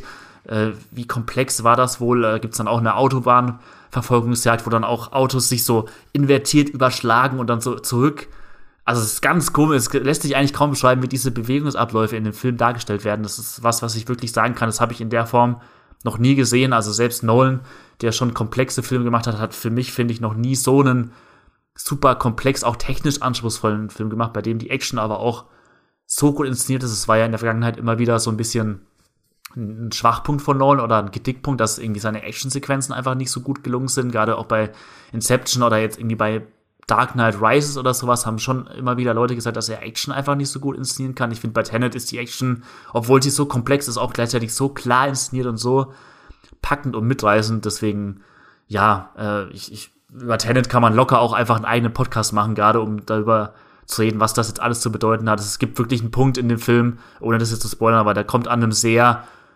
spektakelhaften, lauten Finale an, wo, wo, wo das Konzept dermaßen auf die Spitze getrieben wird, dass ich irgendwann komplett geistig raus war und nur noch einfach auf mich einpassen lasse, was da jetzt gerade irgendwie passiert, so auf dem Bildschirm. Das ist wirklich ein, ein wahnsinniges Gefühl und so. Und das äh, frustriert mich auch gar nicht. Also es gibt Filme, äh, da würde das so sein, dass ich dann irgendwie frustriert bin und versuche es zu verstehen, aber irgendwie dann aus dem Film geworfen werde. Aber Tenet schafft es die ganze Zeit über diese zweieinhalb Stunden hinweg, mich so am Ball zu halten, dass ich einfach unglaublich fasziniert bin und den immer wieder gucken will auch. Und deswegen äh, den nur empfehlen kann. Den gibt's übrigens, ich habe es glaube ich noch nicht erwähnt, äh, gerade bei Amazon Prime Abo zu streamen. Und äh, Matthias, du bist auch ein großer Film, äh, großer Fan dieses Films, soweit ich weiß, oder? Ja, total. Äh, kann eigentlich alles unterschreiben, was du gesagt hast. Ähm, ich glaube, das wichtigste Wort für mich, wenn es um Tenet geht, ist schon äh, Bewegung. Mhm. Äh, keine Ahnung, generell, das ist eine der tollsten Sachen im Kino, die Bewegung. Und deswegen ist äh, auch Tenet für mich so der, der Kino-Kino-igste Film von, von Nolan. Ich glaube, ich mag Interstellar oder so zum Beispiel ein bisschen mehr, weil der, gerade wenn wir den Science-Fiction-Begriff anschauen, noch mehr ins äh, Entdecken in Unendlichkeit und generell in den Weltraum geht. Vielleicht ist der Weltraum auch mein Lieblingsgenre, wer weiß. Äh, der Weltraumfilm meine ich natürlich. Ähm, aber Tenet hat wirklich eine Wucht und also deswegen ist es eigentlich krass. Einerseits hast du gesagt, das ist der Film, der damals als erster großer Blockbuster äh, in der Pandemie wieder kam, als Kinos öffnen konnten und ist deswegen etwas verschluckt geworden. Aber ich weiß, ich saß da drinnen und hatte das Gefühl, nach all den Wochen, wo wir irgendwie zu Hause waren und weiß nicht, nur auf, auf Netflix oder sonst wo Filme geschaut haben, war das auf einmal wieder ein Film, der gesagt hat, ich wirklich, ich kitzel alles raus, zu dem Kino überhaupt in der Lage ist. Also ich bin da auch komplett durchgeschüttelt raus ähm, und konnte gar nicht fassen, auf wie vielen Ebenen dieser, dieser Film einen anspricht. Und dann habe ich ihn auch wirklich so oft geguckt, wie überhaupt möglich, einfach um, um diese Erfahrungen immer und immer wieder zu machen, weil auf einmal Kino auch nichts mehr Selbstverständliches war. Und dann kommt trotzdem Tenet, ein Film, der, der so selbstbewusst ist und dir wirklich ein, ein sehr abstraktes, kompliziert zu erklärendes äh, Konzept mhm. vorstellt. Und davon kann man sich natürlich komplett aus, auch aus, aus der Bahn werfen lassen. Aber bei, bei keinem Mal, wo ich den, den Film im Kino geschaut habe, bin ich wirklich irgendwie verloren zurückgeblieben und habe hinterhergeguckt, wie John David Washington und Robert Pattinson auf irgendwelchen Trucks äh, davon rasen, sondern ich hatte das Gefühl, ich bin, bin immer dabei, bin immer auf der Autobahn, ob jetzt vorwärts oder rückwärts, äh, ob ich da drüber fliege, seitlich vorbei, unten drunter durch das Auto, ob ich mit dem Auto wegexplodiert werde oder so. äh, sind, sind tausend äh, äh, Beats in diesem Film, die du, die du richtig spürst und richtig mitgehen kannst. Und das ist vielleicht sogar eine, eine erschöpfende Erfahrung, diesen Film zu gucken, weil du am Ende eben so, so durchgeschüttelt bist. Aber gleichzeitig hat er auch eine ganz große Eleganz, dieser Film. Also auch einer, wo ich das Gefühl habe, Noel, du hast gesagt, das ist so, so technisch vielleicht sein, sein bester. Ich finde, da, da ist schon so eine ganz große Sicherheit drin, diesen Film zu machen. Ich habe mehrmals versucht, äh, das Tenet-Drehbuch zu lesen. Und mhm. bin irgendwie nicht weit gekommen und auch nicht glücklich gekommen. Also ich fange das immer mal wieder so an und dann nach ein paar Seiten steige ich aus, weil das eben, du hast schon gesagt, der Protagonist ist eben der Protagonist und er hat keinen Namen. Also irgendwo ist das ein Film, der so, so völlig reduziert ist, auch auf das Nötigste. Und so mhm. liest sich dann auch das Drehbuch und das ist einfach unfassbar, was da in dem Drehbuch steht, wie, wie wenig da eigentlich steht und wie unfassbar viel dann auf der Leinwand ist. Also jetzt nicht nur an Spektakel, nicht nur an Schauwert, sondern auch, äh, wie, wie, wie sich Tenet eben so zum, zum Kino verhält und, und eben so, so ganz ähm, oder, oder auch zum, zum Genre verhält und ähm, eben so einen einfachen Begriff wie, das ist der Protagonist und den stellt er dann einfach dahin und schaut, was dieser Protagonist macht oder so. Oder dann eben sagt, naja, wir, wir haben hier eben äh, 24 Bilder pro Sekunde, das heißt, wir haben hier Bewegung und jetzt schauen wir, was passiert, wenn wir diese Bewegung versuchen, irgendwie zurückzuverfolgen oder so. Und also da ist das ein, ein wahnsinnig toller Film. Aber ich glaube, mein, meine absolute, mein absoluter Lieblingsmoment findet hier äh, zwischen John David Washington und, ähm, na, wie heißt sie? Äh, jetzt habe ich den Namen vergessen. Äh, Elizabeth Debicki spielt die weibliche Hauptrolle mhm. in dem Film. Und äh, da gibt so so eine kurze Szene, wo sie irgendwo an der Amalfi-Küste auf so einem, weiß nicht, Berg stehen und in die Weite schauen. Und dieser Moment könnte eigentlich nicht weiter von dem Rest von Tenet entfernt sein, weil äh, eigentlich ist Tenet dieser, dieser wilde, rauschende, diese Action-Orgie äh, mit ganz viel Science-Fiction und weiß nicht was. Und, und dann stehen die auf einmal da oben und sind so völlig befreit irgendwie von all den bedrohlichen Dingen, die in dem Film stattfinden. Und das ist immer ein, ein sehr verblüffender Moment, weil da auch irgendwie alles gerade für mich perfekt zusammenkommt. Die Musik, die äh, Schauspielenden, äh, die, die, die Kameraarbeit hier heute von heute Thema, sollten wir auch mal erwähnen. Der mhm. Kameramann, der auch natürlich schon äh, Interstellar mit Nolan umgesetzt hat hier, Dunkirk. Ähm, ich glaube, bei seinem nächsten ist auch dabei, dem Oppenheimer-Film, oder? Ich bin nicht sicher, aber ich kann es mir vorstellen. Also ich, ja, es ich, ich gehe davon ich, aus. Ich, ich, hoffe es, wenn nicht, sollten wir irgendwo Beschwerde jetzt schon einreichen, weil, weil nee, soweit ich weiß. Im Filmgesetzbuch steht, das muss so sein. Ja. Nee, also äh, Tenet ist wirklich ein, ein ganz, ganz toller Film. Ja, ein Wahnsinnsfilm. Es war ja seit Jahren immer wieder auch der Wunsch irgendwie da, dass Nolan mal einen James Bond-Film inszenieren soll. Ich finde, Tenet ist so ein bisschen seine Antwort darauf. Er, er hat jetzt nicht gesagt, ich mache jetzt einen Bond-Film, sondern Tenet ist eher so, dass er gesagt hat, ich mache jetzt meine Nolan-Version ja, ja. von einer Bond-Idee so. Also er hat schon so ein paar Schauwerte und so, wie du jetzt beschrieben hast, dass er dann so an so ja, idyllischen Orten kurzzeitig verweilt und so diese Postkartenmotive fast schon heraufbeschwört, die du in einem James Bond-Film hast, aber es ist halt wirklich so durch und durch einfach ein Nolan-Film, der, finde ich, so Inception hoch 10 für mich geworden ist. So. Ähm, was ein Kritikpunkt bei Nolan ja zum Beispiel ist, ist, dass er so ein Kopfmensch ist, der so sehr, ja, der keine Menschen irgendwie versteht oder zeichnen kann. Und ähm, das war ja zum ersten Mal, finde ich, ein bisschen bei Interstellar so, dass er da viel wärmer und emotionaler geworden ist. Und da muss ich schon sagen, Tenet ist da eine starke Abkehr von wieder auch nach, nach Dunkirk oder so. Das ist wieder ein sehr technischer Story, Beats und konzeptgetriebener Film, so, also wenn man wirklich äh, Nolan gar nicht mag, äh, wenn er, wenn er seine Figuren wirklich so funktional fast schon anlegt und wirklich sich so in so einem komplexen Konzept treiben lässt, dann wird man vielleicht mit Tenet so ein paar Probleme haben, weil ich finde, er treibt das wirklich nochmal alles auf die Spitze, was so Inception ausgemacht hat. Und ähm, ich finde, ich habe auch zwischendurch gedacht, das ist selbst für Nolan-Verhältnisse, der ja trotzdem einer der größten Blockbuster und Mainstream-Regisseur immer noch ist, es ist fast schon eine Art Experimentalfilm so für seine Verhältnisse. Also wie er find, so mit finde, den, so mit den Actionsequenzen spielt, wie er die anordnet und so, wie er geschnitten ist und so. Das ist, hat teilweise wirklich so was Experimentelles, Abstraktes oder so schon. Also ich finde, gerade wenn man den einmal guckt oder so, das ist eigentlich fast schon, da kann man, also den muss man mehrmals eigentlich gucken. Nach der ersten Sichtung wird man da so erschlagen sein. Man will entweder diese gigantischen Set-Pieces, die Action-Sequenz noch mehr erleben. Man will irgendwie noch tiefer in die Story einsteigen. Also man kann da wirklich gar nicht alles beim ersten Mal verarbeiten. Hm. Ähm, und deswegen ist es sehr gut, dass der Film gerade bei Amazon Prime eben streamt. Äh, da könnt ihr ihn einmal, zweimal, dreimal oder noch häufiger schauen. Und vorwärts und rückwärts. Vorwärts und rückwärts, genau. Ihr könnt dann auch ab und zu auch mal anhalten, vielleicht irgendwie eine rückwärts gerichtete Sequenz wieder vorspulen oder irgendwie, ihr könnt selber Tenet äh, neu arrangieren, wie ihr wollt, wenn ihr darauf Lust habt.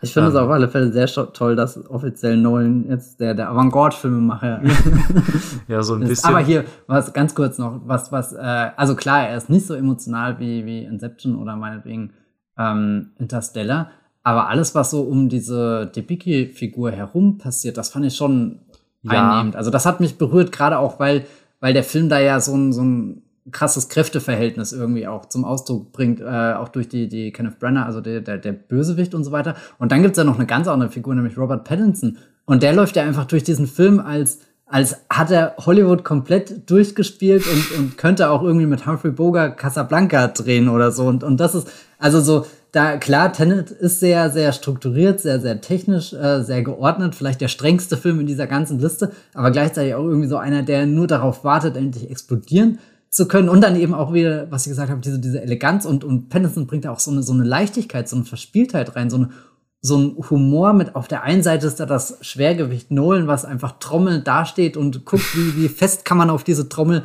hauen, bis das Trommelfell platzt und, und überraschenderweise schafft es Tenet zweieinhalb Stunden so fest wie nur möglich auf die Trommel zu hauen und trotzdem vibriert das Trommelfell, also es schwankt hin und her, wie es halt vorwärts und zurück geht. Und Pattinson hüpft da hoch und runter, wie, wie als hat er sein Leben lang noch nichts anderes gemacht. Also das war auch nochmal so eine Offenbarung. Ich hätte nichts dagegen, wenn Nolan sagt, das wird mein James Bond Franchise und mein erstes Spin-off geht über die mhm. Pattinson-Figur. Das, das wäre eigentlich auch angemessen. Sollte im Filmgesetzbuch niedergeschrieben werden. Ich finde es witzig, dass mit den Trommeln, wie du es beschreibst, da stelle ich mir eher so ein George Miller am Mad Max Fury Road Set vor, wie er das oh, auf ja, die Trommel ja, haut. Oh das finde ich auch ein gutes Bild dafür eigentlich. Ja, die Sache ist, George Miller hat einfach gesagt, nee, die Trommeln, die habe ich direkt im Film. Ja, äh, als nächstes kommen wir, glaube ich, im Vergleich zu Tenet zu eher äh, ja, leichterer Unterhaltung. Matthias, was hast du denn als nächsten Film mitgebracht? Äh, was habe ich denn mitgebracht? Palm Springs ist ein, ja, ich glaube, größer könnte die Abkehr von diesem Koloss an, an Filmen nicht sein. Äh, also Tenet lassen wir mal kurz hinter uns, wobei ich glaube, wir müssen wirklich kilometerweit fahren, damit dieser Berg äh, im, im Horizont verschwindet.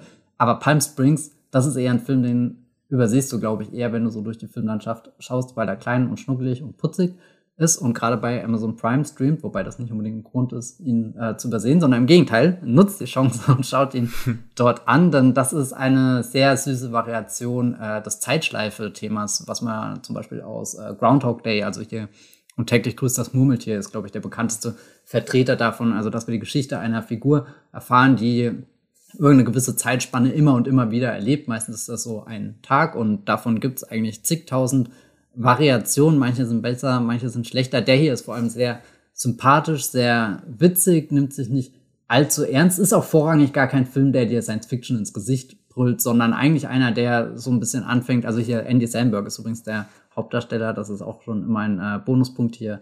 Äh, der, der Star aus äh, Brooklyn 99 und so.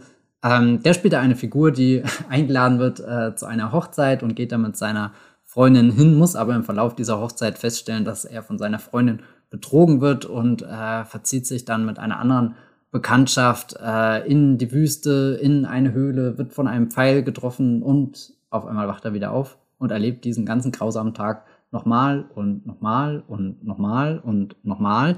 Aber er ist nicht allein, denn Sarah, die ihn da eben begleitet hat, äh, mit in die Wüste, mit in die Höhle, die äh, erlebt das ebenfalls.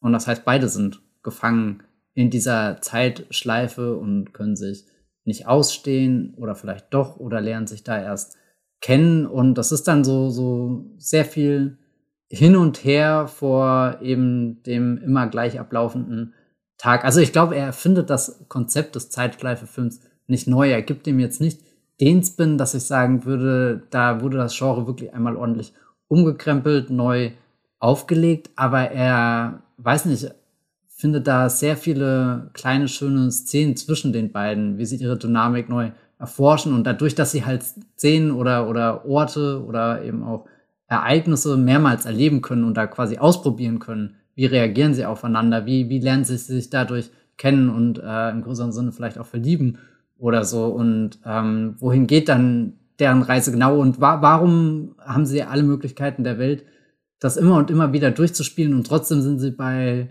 äh, weiß nicht, Anlauf 994, äh, warum kracht es dann trotzdem wieder zwischen ihnen oder so? Und das hat mir eigentlich sehr Spaß gemacht. Auch irgendwie ein Film, der, glaube ich, zu einem guten Timing, glaube ich, kam. Der, der wurde während der Pandemie veröffentlicht, wo du ja auch eher in deinem Loop gefangen warst, in deiner Wohnung gefangen warst. Ich hatte das Gefühl, der, der, der kam einfach wirklich zur richtigen Zeit und hat so den Nerv getroffen von, boah, gerade ist auch alles irgendwie egal, ich kann diese Hochzeit nicht mehr ertragen, ich werde da doch eh nur betrogen. Und äh, es ist ein sehr langer Prozess, da rauszukommen und irgendwie neue Perspektive zu schaffen. Und da erzählt der Film dann im Endeffekt ja auch schon wieder äh, von, von größeren Fragen, auch wenn er jetzt sich nicht so äh, groß anfühlt wie jetzt eben ein Film wie Ad Astra, der dich halt von Planet zu Planet befördert, um diese Fragen äh, deiner Existenz zu klären. Das macht äh, Palm Springs eher in einem äh, kleinen, aber dafür umso sympathischeren Rahmen. Wie fandest du den? Äh, ähnlich wie du, also mir hat der auch viel Spaß gemacht. Äh, ich mag ja auch generell so dieses Zeitschleifen-Konzept, aber da gibt's eigentlich in letzter Zeit auch gar nicht mehr so Filme, die das irgendwie ja, so neuartig, innovativ aufgreifen. Und gerade Palm Springs ist so ein Film, der will das gar nicht wirklich irgendwie innovativ oder so verpacken, sondern das ist ja wirklich mehr so ein Mix aus diesem und täglich küsst das Murmeltier, so ein bisschen eine Gemütlichkeit, aber es hat schon sowas, ja, modernes, Indie-mäßiges so. Also es wird so ein bisschen mhm. mit dem, mit dem Vibe verbunden, den du oft so bei diesen Sundance-Indie-Filmen hast, so diese, diese Rom-Com-mäßigen Sachen oder so. Also es ist einfach ein sehr, sehr sympathischer Film, der dieses Zeitschleifenkonzept aufgreift, teilweise auch ein bisschen bissig, schwarzhumorig auch am Anfang verfolgt oder so, aber gerade durch diese Chemie, die dann entsteht zwischen Andy Samberg und äh, hier Christine Milioti, das ist einfach, die haben, das ist einfach ein tolles Duo da in dem Film und deswegen hat der einfach viel Spaß gemacht.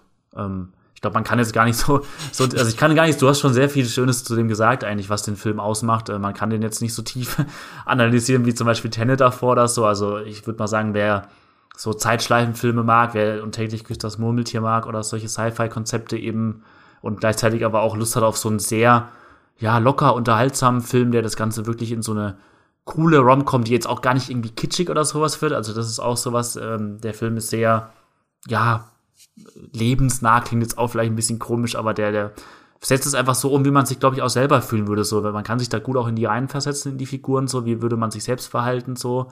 Das ist einfach sehr authentisch von denen da umgesetzt und geschrieben, auch das Drehbuch dann dass es eben sich, es findet einfach eine gute Balance. Du hast am Anfang geht's mehr auf dieses Zeitschleifenkonzept ein, so, und dass sie irgendwie so durchspielen, wie können wir da jetzt ausbrechen. Dann gibt's natürlich auch wieder die typischen Sterbeszenen, wo sie dann versuchen, sich irgendwie so selbst zu töten und zu schauen, ob sie dann wirklich einfach wieder aufwachen und das Ganze von vorne erleben. So, das hast du ja eigentlich in jedem Zeitschleifenfilm, so diese Todessequenzen, die auch in, in Palm Springs total squeal teilweise dann irgendwie durchgespielt werden oder so. Aber je länger der Film dann geht, desto mehr ja, wird er auch immer wärmer, bekommt so ein sehr sympathisches Gefühl und als so Sci-Fi kommt, ist er einfach, ja, eine super kurzweilige, gute Unterhaltung, die, die man sich einfach zwischendurch gut angucken kann. Wenn man gerade eben auch mal wieder einen Sci-Fi-Film gucken will, der jetzt nicht das Ende der Welt ausruft oder irgendwie mhm. böse Aliens auf, auf die Erde schickt oder irgendwie halt die komplett düstere Dystopie ausruft oder so, da ist das einfach ein schöner, ja, so snackable Genuss für zwischendurch, so den man sich gut anschauen kann. Aber ich würde sagen, das ist der, der Film, den wir für, die, für das Snackable-Prädikat mit dem Podcast genommen haben. Ja, oder? es ist so das, die, die snackable Feelgood-Garantie, die ja, wir, glaube ich, in diesem... Falls ihr von, von Tenet erschöpft seid. Ja, nach zweieinhalb Stunden. Das ist die Oase in der Wüste, die euch neues, äh, neue, neue Lebensenergie das gibt. Stimmt. Und hier übrigens äh, äh, Nebencast Peter Gallagher, der, der ist ja sowieso immer der Knaller. Und ich sehe gerade auch Camila Mendes hat da mitgespielt, das habe ich schon wieder komplett ja, okay, vergessen. Ich auch gar nicht mehr. Ich weiß nur, dass, glaube ich, J.K. Simmons dann super Score Ja, ja, J.K. Simmons ist so, glaube ich, so der drittwichtigste mit im Bund. Ja, dann ja. den erinnere ich mich noch gut. Ja, äh, eine leichte Unterhaltung, von der wir jetzt aber auch gleich wieder abkommen, denn mein nächster, mein nächster Film, den ich mitgebracht habe, der ist wieder sehr brutal und düster. Und zwar äh, habe ich Possessor mitgebracht. Das ist äh, ein Film von Brandon Cronenberg äh, und der Nachname ist kein Zufall. Das ist nämlich der Sohn des großen David Cronenberg, über den wir ja vorhin auch in Existenz schon geredet haben. Äh, einer meiner Lieblingsregisseure und äh, Brandon Cronenberg will jetzt auch äh, oder ist schon in die Fußstapfen von seinem Vater getreten und hat auch schon jetzt angefangen, äh, Filmemacher zu werden. Er hat vor Possessor schon mal einen Film gedreht, der heißt Anti-Viral. Den fand ich leider nicht so gut. Ähm, da dachte ich erst, okay, er versucht da so ein bisschen ja, sein Daddy nachzuahmen, aber es wirkte alles so ein bisschen oberflächlich, kalt, steril. Also mit dem Film hat er mich nicht so wirklich ab, äh, abgeholt, aber gerade Possessor hat dann bei mir richtig reingeschlagen. Also da finde ich, macht er eigentlich alles richtig. Er erinnert da ein bisschen an den Cronenberg-Style. Er geht aber auch gerade, was so die, das Thema betrifft und so die Ansätze, die inhaltlichen, geht er da schon eigene Wege. Äh, um kurz auf die Story einzugehen, das ist eine natürlich futuristische Story auch im Sci-Fi-Rahmen und es geht im Prinzip über AuftragskillerInnen, die über, ein, über so ein neuartiges System, über so eine spezielle Maschine ihr Bewusstsein in fremde Menschen übertragen können und praktisch dadurch den freien Willen dieser Opfer komplett überschreiben können, also den Körper einfach übernehmen können. Diese Personen sind dann fremdgesteuert durch diese Killer. Und ähm, dadurch ist es natürlich ein komplett neues Level an, an Auftragsmorden, die da ausgeführt werden. Also du hast Personen, die das ausführen, die aber wirklich gar nicht Herr äh, oder Frau ihrer selbst sind. Und deswegen ist das so ein neuartiges Auftragsmordsystem, das erstmal auch ganz faszinierend ist. Es fängt natürlich auch an mit so einem typischen Cold Opening, sag ich mal. Also du wirst so reingeworfen in so ein Auftragsmord-Szenario, wo dann auch eine Frau die überhaupt nicht so wirkt, einen total brutalen Mord auch begeht. Da fängt es auch schon an, dass man so ein bisschen das Gefühl dafür bekommt, wie, wie brutal auch äh, und explizit Brandon Cronenberg hier die Gewalt inszeniert. Also er hat einerseits dieses, ja, wieder sehr glatte, kühle, futuristische Szenario, aber das bricht er dann immer wieder auf durch so extrem blutige Gewaltszenen. Also der, der Film ist wirklich sehr hart und äh, nachdem man in dieses Szenario am Anfang eingeführt wird, geht es dann im Prinzip darum, dass die Hauptfigur, äh, Tassia Voss heißt sie, das ist die Auftragskillerin, die von Andrea Riceborough gespielt wird, ähm, die ähm, hat ein neues Ziel und dafür übernimmt sie den Körper von Colin, der von Christopher Abbott gespielt wird. Und im Prinzip hat sie dann ähm, die Mission, dass sie ähm, den Vater der Freundin von Christopher Abbotts Figur äh, ausschalten muss. Ähm, das sind oft so diese Auftragsmorde im Film, dass es meistens darum geht, dass irgendwelche ja, Geschäftsleute, mächtige Männer innerhalb der Industrie irgendwie von Konkurrenz oder so ausgeschaltet werden sollen und das Ganze soll halt dann wirklich so, ja, spurenverwischt wie möglich ablaufen durch dieses System. Und in, bei diesem neuen Fall ist es aber eben so, dass Tassia Voss ähm, diesen Colin übernimmt, aber es, es nicht zu hundertprozentig schafft, immer wieder die Kontrolle zu behalten. Also sie merkt so, das Bewusstsein von diesem Colin wehrt sich gegen diese fremde Übernahme. Es äh, gibt dann immer wieder Szenen, wo dann praktisch der Cast in der jeweiligen Szene ausgetauscht wird und du jetzt äh, praktisch an ja eher Christopher Abbott an der Stelle von Andrea Riceborough siehst und du quasi merkst, es gibt gerade so einen Ring darum, wer gerade die Oberhand hat und das ist im Prinzip dann das Thema der Story, ähm, wie die dann weitergeht. So, du hast diesen Verlust der eigenen Identität.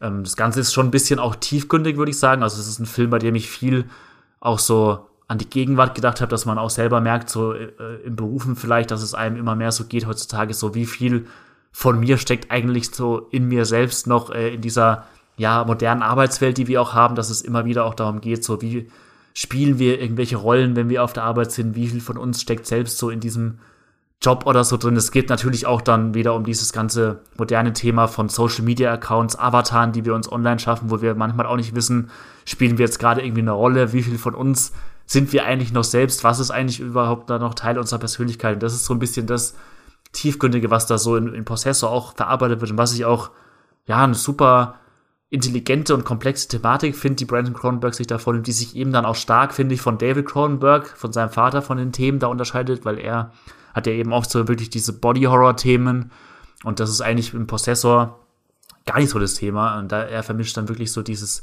ja, dieses ja, Identitätsverlust und, und Verschwimmen von verschiedenen Bewusstseinsebenen oder so mit diesen extrem brutalen Gewaltszenen. Also ich muss immer wieder betonen, der Film ist sehr hart. Also wer, es, wir reden hier über Sci-Fi-Filme, aber der vermischt natürlich auch sehr stark Horror-Elemente auch und hat dann wirklich sehr drastische Gewaltdarstellungen und deswegen, ähm, da muss man, darf man nicht zart beseitigt sein, finde ich, wer sich den anschaut. Aber wer sich äh, traut oder Lust hat, den zu gucken, ähm, Possessor, den gibt's aktuell bei Sky Ticket, das ja mittlerweile neuerdings Wow heißt. Ähm, da könnt ihr den Film Abo streamen. Äh, und Matthias, ich weiß, glaube ich, bis jetzt noch gar nicht deine Meinung zu dem Film. Du hast den auch gesehen, aber ich weiß gar nicht, wie du zum Prozessor stehst. Das würde mich haben, manchmal interessieren jetzt. Ich glaube, wir haben noch nie über den geredet, so. Okay, wow. Äh, ja, also ich musste in Vorbereitung ungefähr achtmal Palm Springs schauen, um ansatzweise äh, in dem Mental State zu sein, um, um Possessor zu überleben. Also der Film hat eine Härte, die ist wirklich unglaublich. Und da gibt er auch eben nicht das, was, was äh, Kronberg Senior hat, diese schleimigen Abgründe, in die du einfach reingesaugt wirst und dann ist halt so, sondern diese pure, kühle, kontrollierte Distanz, die auch die Kamera da immer sehr deutlich macht. Also der Film will nicht verspielt sein, versucht keine besonders eleganten Perspektiven, Blickwinkel auf das Gezeigte zu finden, sondern konfrontiert dich schon mit einer sehr ausgestellten Brutalität. Und ich fand, dass diese Brutalität nicht nur eben dadurch zum Ausdruck kommt, dass er kein Problem hat, mehrere Minuten einfach zu gucken, wie sich so, so ein Blutfleck auf dem Boden ausbreitet oder so, also so eine ganze Blutlache, habe ich da in Erinnerung, dass der äh, äh, da nicht zurückschreckt, sondern auch diese mh, dieser moralische Konflikt, den du die ganze Zeit in dem Film hast, diese moralischen Grenzen, die überschritten werden, ohne dass, äh, also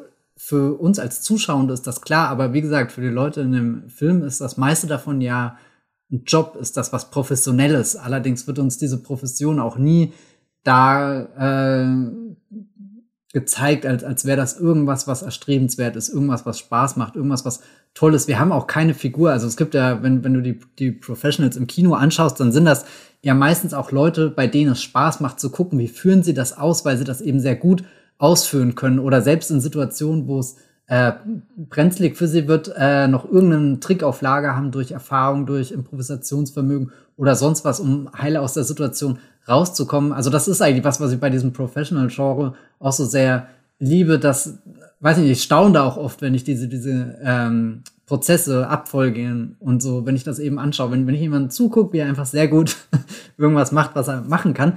Und bei Prozessor ist nichts davon da, die machen das alles nur, aber es wirkt wirklich als als, als schleifen die dich über den, den Asphalt und äh, du, du spürst jeden einzelnen Zentimeter, den du da äh, geschliffen wirst. Und also ein, ein, ein Film, der wirklich eine, eine sehr große innerliche Anspannung und, und Gewalt dann auch irgendwie hat. Also ich saß da wirklich im Kino und war sehr, sehr, ja, wirklich an, angespannt, einfach von, von der ersten bis zur letzten Minute, habe mich kaum getraut zu atmen, weil schon dieses Atmen in der Atmosphäre des Films verräterisch sein könnte. Keiner darf da ja zeigen, was er wirklich denkt, was er wirklich fühlt. Alles sind, wie gesagt, sehr, sehr in sich gezogen, sehr, sehr isoliert voneinander einander und trotzdem hast du dann äh, eben auch wieder diese, diese, diese Überschreitung, dich in was anderes hinein zu versetzen, Besitz zu ergreifen, zu überschreiben und äh, doch, das ist ein Film, der, der, der gutes Albtraummaterial liefert. Aber ich habe den jetzt auch seitdem nie wieder gesehen, seit dem Kinobesuch. Weiß nicht, ob, ob, ob ich den nochmal schauen will oder nicht. Das ist so, also der hat wirklich eine unbehagliche Atmosphäre. Mhm. Und ich bin gleicherzeit, gleichermaßen fasziniert davon, aber will auch nicht mehr wirklich in den Film zurückkehren. Also ich war, war es gibt so, so Kinobesuche, da bist du richtig froh, wenn du am Ende merkst, dass, dass du, keine Ahnung, einfach aus dieser Reihe rausgehen kannst, die Treppe runtergehen kannst, das Kino verlässt.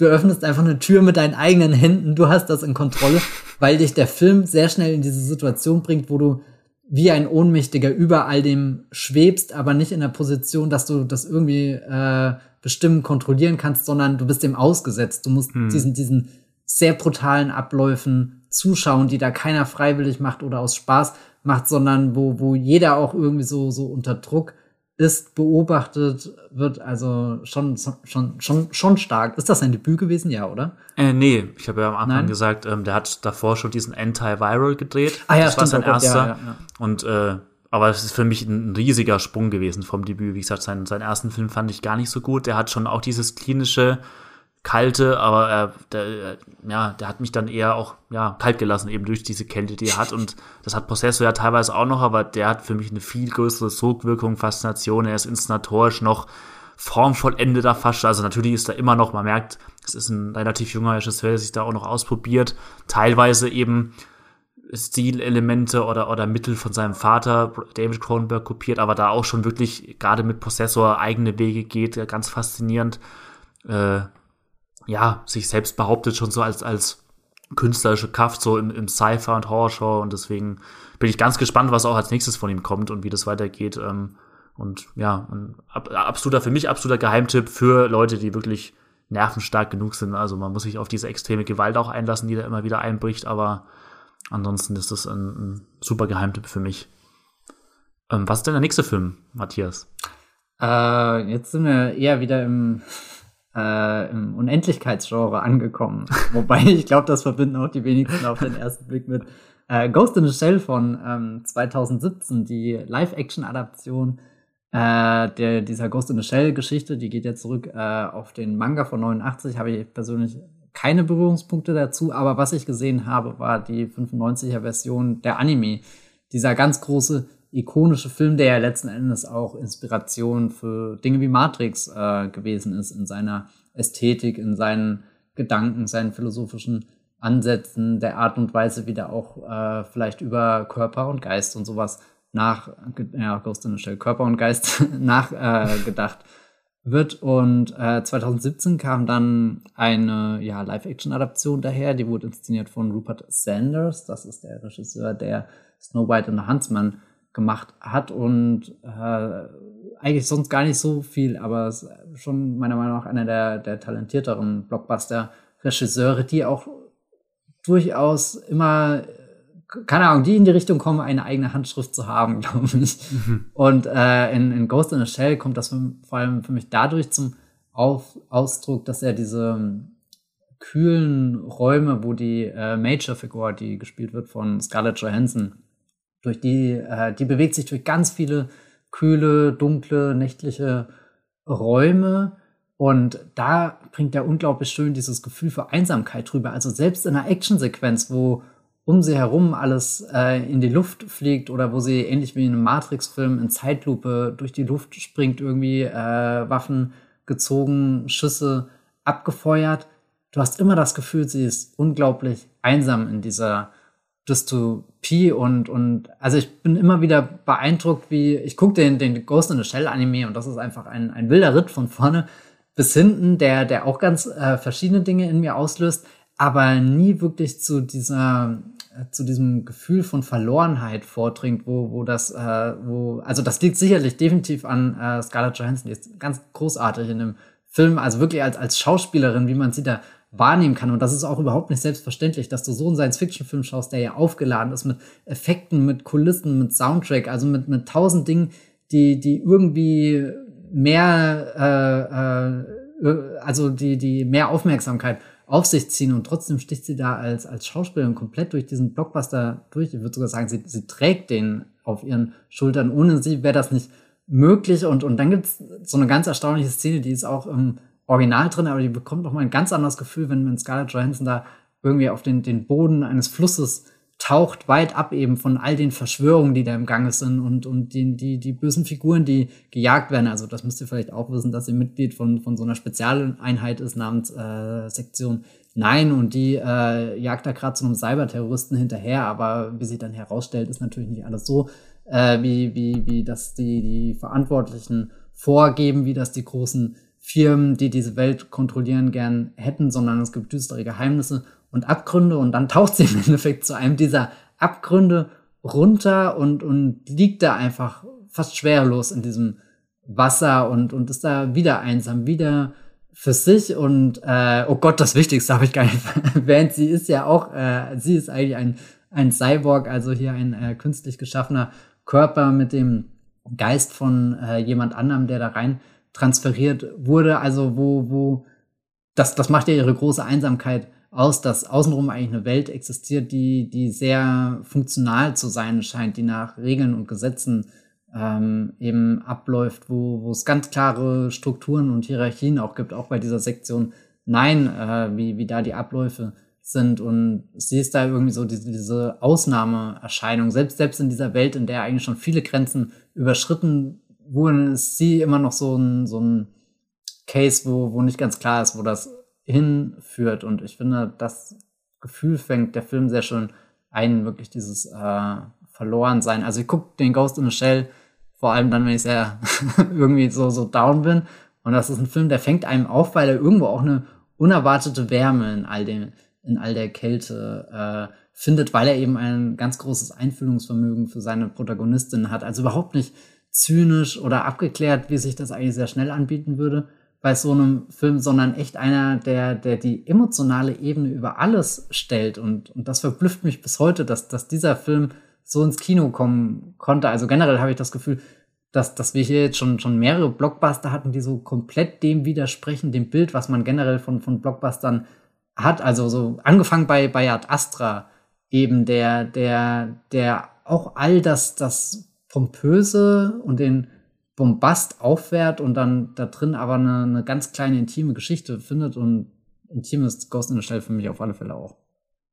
Ja, also ich kann mich auch nur anschließen. Ich fand den auch vor allem überraschend gut. Ich habe damals gar nicht so viel erwartet davon, weil ich dachte, okay, es ist jetzt wieder so eine Hollywood weichgespülte oder verknappte Version von so einem Anime-Klassiker, den ich schon immer super toll finde. Aber ich war wirklich überrascht, was Rupert Sanders abgeliefert hat. Mir war auch vor dem Film gar nicht so ein Begriff als Regisseur. Also ich hatte ihn gar nicht so wahrgenommen irgendwie als einen interessanten Regisseur. Aber mit dem Film hat er mich dann wirklich überzeugt, weil er eben auch, wie du sagst, so, er schafft da wirklich eine emotionale Tiefe, die, die selbst im Original manchmal schon abgeht. Also das Original ist wirklich, was so Atmosphäre betrifft und so dieses eine geschlossene oder eine, so eine in sich geschlossene Vision zu schaffen, da ist das Original für mich fast unerreichbar, weil es auch kürzer ist. Ich weiß jetzt gar nicht genau, wie lange das die Neuauflage geht, aber die ist schon auch noch mal ein gutes Stück länger als, als der Originalfilm, soweit ich weiß. Und das ist ja auch schon ungewöhnlich eher, weil ich glaube, das, das Anime-Original geht irgendwie so 80 Minuten oder so, dann kommt schon der Abspann.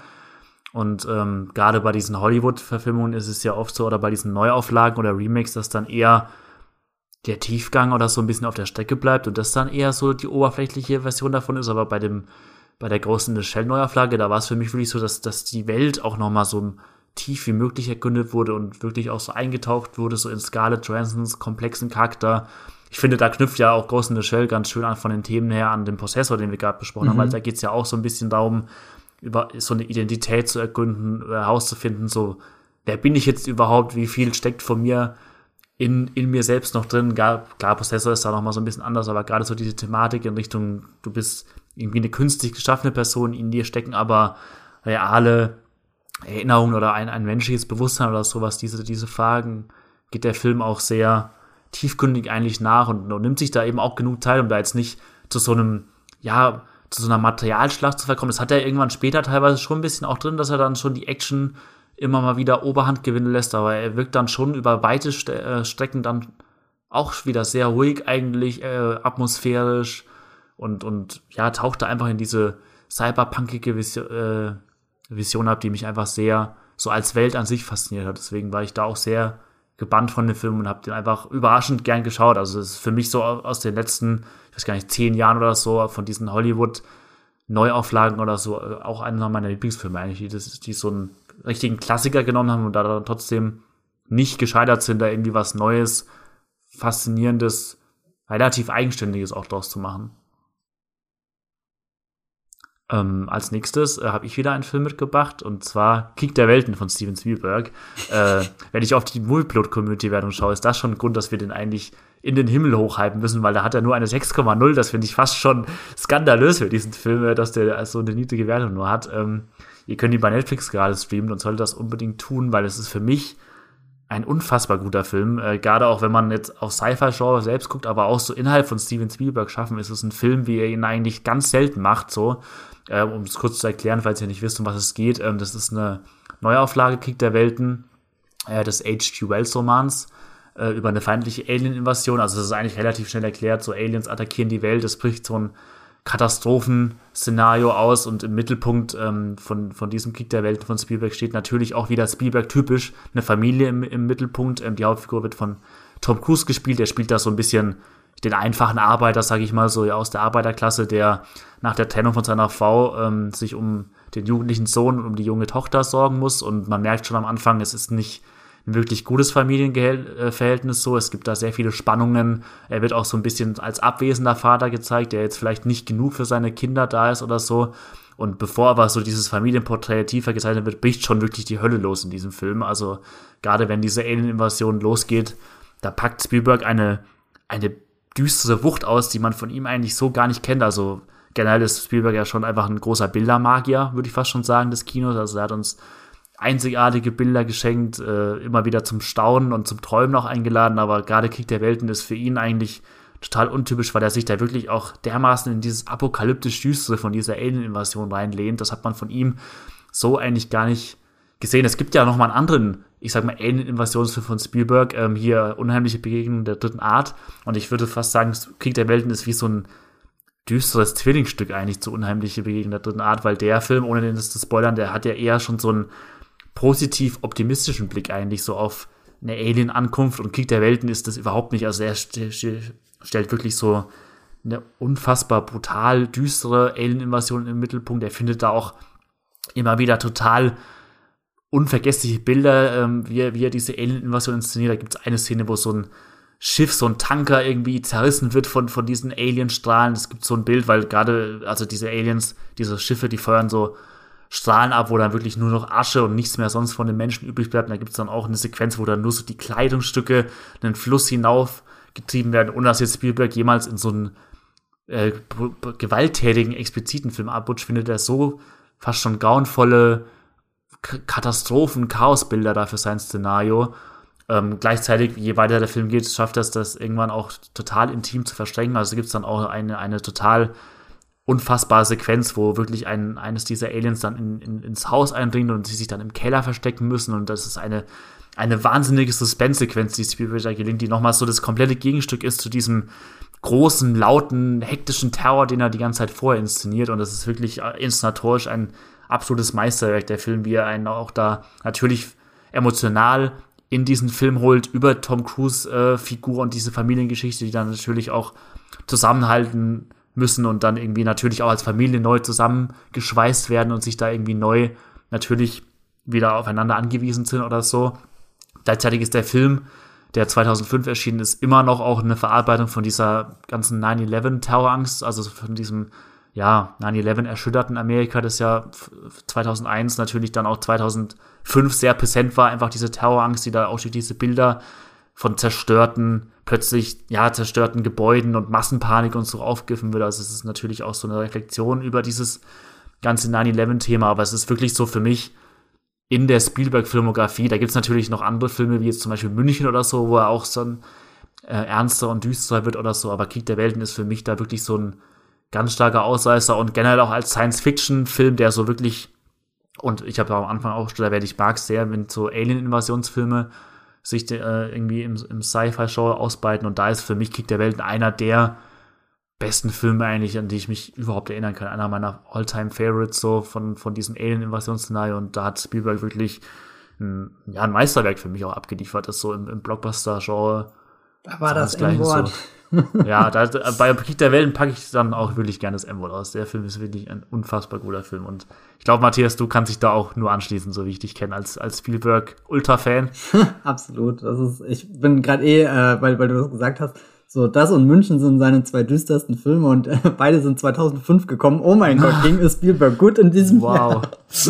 Hat mal jemand nach ihm gesehen. Nee, also ähm, Krieg der Welten ist schon ein wirklich ähm, fantastischer Film. Ich mag auch den Bogen, den du aufgemacht hast zu Close Encounters und äh, ich musste gerade zum ersten Mal drüber nachdenken, was ist die Antwort auf die John Williams Musik von Close Encounters, weil da hat er ja dieses äh, dieses dieses Motiv, dieses da da da da da, was dann mhm. so zu, zu Kommunikation äh, benutzt wird. Also auch so ein interessanter Gedanke, wie wie können wir auf jemanden zugehen, den den wir nicht verstehen oder irgendwie sowas. Und Spielberg sagt dann, naja, hallo, ich drehe hier einen Film und da habe ich in erster Linie Lichter, aber ich habe auch äh, John Williams, den Maestro, und lasse ihn mal da komponieren. Und wa was ist dann quasi die, die, die düsterste Version, die, die Williams dem entgegensetzen kann und er kommt in äh, Krieg der Welten daher und sagt einfach Boah. Ja, dieses Dröhnen, das da reinkommt. Ja, ja, das, das ist, ist lang, lange bevor Inception gedröhnt hat, äh, hat Krieg ja. der Welten schon irgendwie den, den Boden aufgerissen und äh, erschüttert. Also ich kann mich auch dran erinnern, dass ich den Film das allererste Mal gesehen habe und völlig fasziniert schon von diesem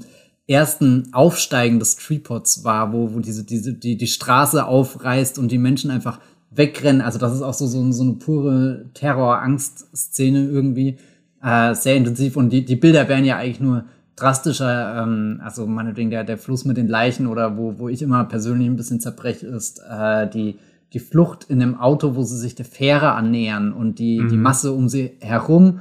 Und äh, ja, keine Ahnung, das, das, das, also da, da, da, da habe ich auch wirklich Angst, obwohl äh, dass er jetzt nicht der ausgewiesene Horrorfilm in dieser Liste ist. Also ich glaube, da bieten sich äh, Existenz oder Possessor schon eher dafür an oder auch äh, Prometheus, dass, dass du jetzt sagst, okay, das ist klarer Science-Fiction-Horror, sondern hier würde ich schon eher sagen, es ist ein Science-Fiction-Film, aber da, da sind die, die Horrorspitzen kommen unerwartet und dann doch so, so präzise und stechendig und auch sehr, sehr reflektierte Horrorspitzen. Also die, die viel, glaube ich, von, von Weltgeschichte, von Zeug äh, einfangen und das dir leicht verzerrt äh, irgendwie in diesem, diesem äh, Alien-Invasions-Szenario ähm, zeigen, aber trotzdem fühlt sich der Film unglaublich real an. Und das fängt dann, glaube ich, auch eben damit an, dass direkt zu Beginn du erstmal hineingeworfen wirst in das Leben von Tom Cruise als Arbeiter, der da in dieser äh, in, im Hafen arbeitet, hier den, den Kran fährt und so weiter. Das, das hat ja was unglaublich Geerdetes erstmal, dieser, dieser Film, bevor dann die, die Giganten irgendwie über die Erde marschieren und eine große Stadt nach dem anderen irgendwie in Schutt und Asche legen, sondern äh, ja, sehr, sehr viele Situationen, glaube ich, in die man sich hinein versetzen kann. Und dann auch interessant, so im Kontext des Science-Fiction-Katastrophenfilms, nicht so irgendwie wie das äh, Katastrophenkino von Roland Emmerich oder so, oder äh, keine Ahnung, wo, wo, wo eine große Welle irgendwie auf dich zurollt und dann rennst du davon. Das ist vielleicht Roland Emmerich sehr einfach runtergebrochen und das sage ich jetzt überhaupt nicht. Äh, eigentlich, ich bin ein großer Fan von, von manchen Dingen, die Roland Emmerich gedreht hat, aber bei, bei Spielberg passiert zwar diese eine große Bewegung, die die Welt in, weiß nicht, ins Unheil stürzt, auch, aber sie ist sehr viel äh, schwieriger irgendwie. Du kannst nicht einfach davonrennen, weil was passiert, wenn Tom Cruise und seine Familie einfach davonrennen? Sie, sie landen eben in dieser Masse an tausend anderen Menschen, die auch davonrennen wollen und dann zückt einer die Pistole, einer klopft an die Scheibe, einer springt auf das Auto drauf und äh, dann legt auch schon die Fähre ab und es gibt Leute, die noch hinterher springen, runterfallen und und und. Also und das sind alles die die Dinge, die im Katastrophenkino von Emmerich nicht passieren, auch wenn Emmerich natürlich klar Einzelschicksale hat und vor allem auch Familienschicksale und dir schon überall Ankerpunkte gibt, damit du weißt, welche Welt genau auf dem äh, Spiel steht und natürlich im Gegenzug auch weißt, welche eher vernachlässigt werden kann, was dann vielleicht die Schattenseite davon ist. Aber bei, bei Spielberg hast du das Gefühl, ja, dieser ganze Straßenzug, äh, der ist, das ist einfach die Welt so, so, der, der am Anfang da aufgebrochen wird. All diese Menschen, die da drinnen leben, das ist nicht nur Tom Cruise, der, der, äh, der Actionstar, der Held, der da gerade von, weiß nicht, Mission Impossible Film kommt, von so einem, so einem mega übertriebenen Film wie Mission Impossible 2, wo, wo, wo ja alles an ihm Action-Blockbuster-Star schreit, sondern auf einmal einen, einen Tom Cruise, der eher durch seine Basecap auffällt, mhm. also die definiert, der, der, der Tom Cruise, der völlig fertig ist und das Erdnussbutter-Sandwich an die Scheibe schmeißt. Das ist ja für mich auch eine, eine absolute Core-Szene. Also die, die, die, die äh, wer, wer mein Verständnis von Film verstehen will, muss diese Szene gucken. ähm, da, ja, also, weiß nicht, Krieg der Welt, ein absoluter Wahnsinnsfilm. Das Einzige, was mich ein bisschen stört an dieser Auswahl in dieser Liste, ist, dass wir nicht die anderen 500 guten Science-Fiction-Filme von Steven Spielberg noch mit reinnehmen könnten. Also ich glaube, wir könnten genauso gut hier über AI oder Minority Report reden, aber ich glaube, mhm. Krieg der Welt ist schon gut, um für den eine Lanze zu brechen, weil ich weiß gar nicht, wie beliebt der so generell ist. Wir haben ja gerade schon auf die Community-Wertung geschaut, die jetzt schon positiv, aber auch nicht überragend positiv ist und eigentlich ist Krieg der Welt definitiv ein, ein überragender Film. Gänsehaut, ja. wenn ich an diese Felder denke, die am Ende mit, mit ja, diese rötlich bestaubten Felder, so ein bisschen als guckst du Charlie in eine Schokoladenfabrik und überall sind Blutlachen. Ja, also wie gesagt, diese, diese Bilder, die da findet von so apokalyptischen, von apokalyptischen Ausmaßen, ist wirklich unglaublich. Da droppe ich auch gerne, wie gesagt, dann das M-Wort für mich, äh, das, das Meisterwerk aus meiner Auswahl auch. Und wie gesagt, diese 6,0, da bin ich auch nicht sicher, warum der, ja, was, was die Leute da vielleicht stört oder warum der nicht so eingeschlagen ist oder heute oder den größten Spielberg steht. Ich meine, es ist natürlich schwierig, so generell die größten Spielbergs zu können, aber für mich wäre der Kick der Welten schon ganz oben mit dabei. Wie gesagt, wenn ihr ihn noch nicht gesehen habt oder jetzt mal wiederentdecken wollt, äh, streamt ihn gerne bei Netflix. Da gibt es ihn zurzeit im Abo. Und äh, wir kommen jetzt schon zu unserem letzten Film, Matthias. Oh, ich höre da schon wieder ein M-Wort im Anmarsch. Oh. Könnte es sein, dass, dass wir uns ein Meisterwerk fürs, äh, für das Finale dieser Liste aufgehoben haben? Ich würde ja, sagen, ja. Ich, ich würde auch äh, sagen, ja. Wir haben hier Children of Man äh, mal hingeschrieben, weil der streamt gerade bei Netflix und ich glaube, das ist so insgeheim der Lieblings-Science-Fiction-Film von Movieplot. Äh, zumindest was so das 21.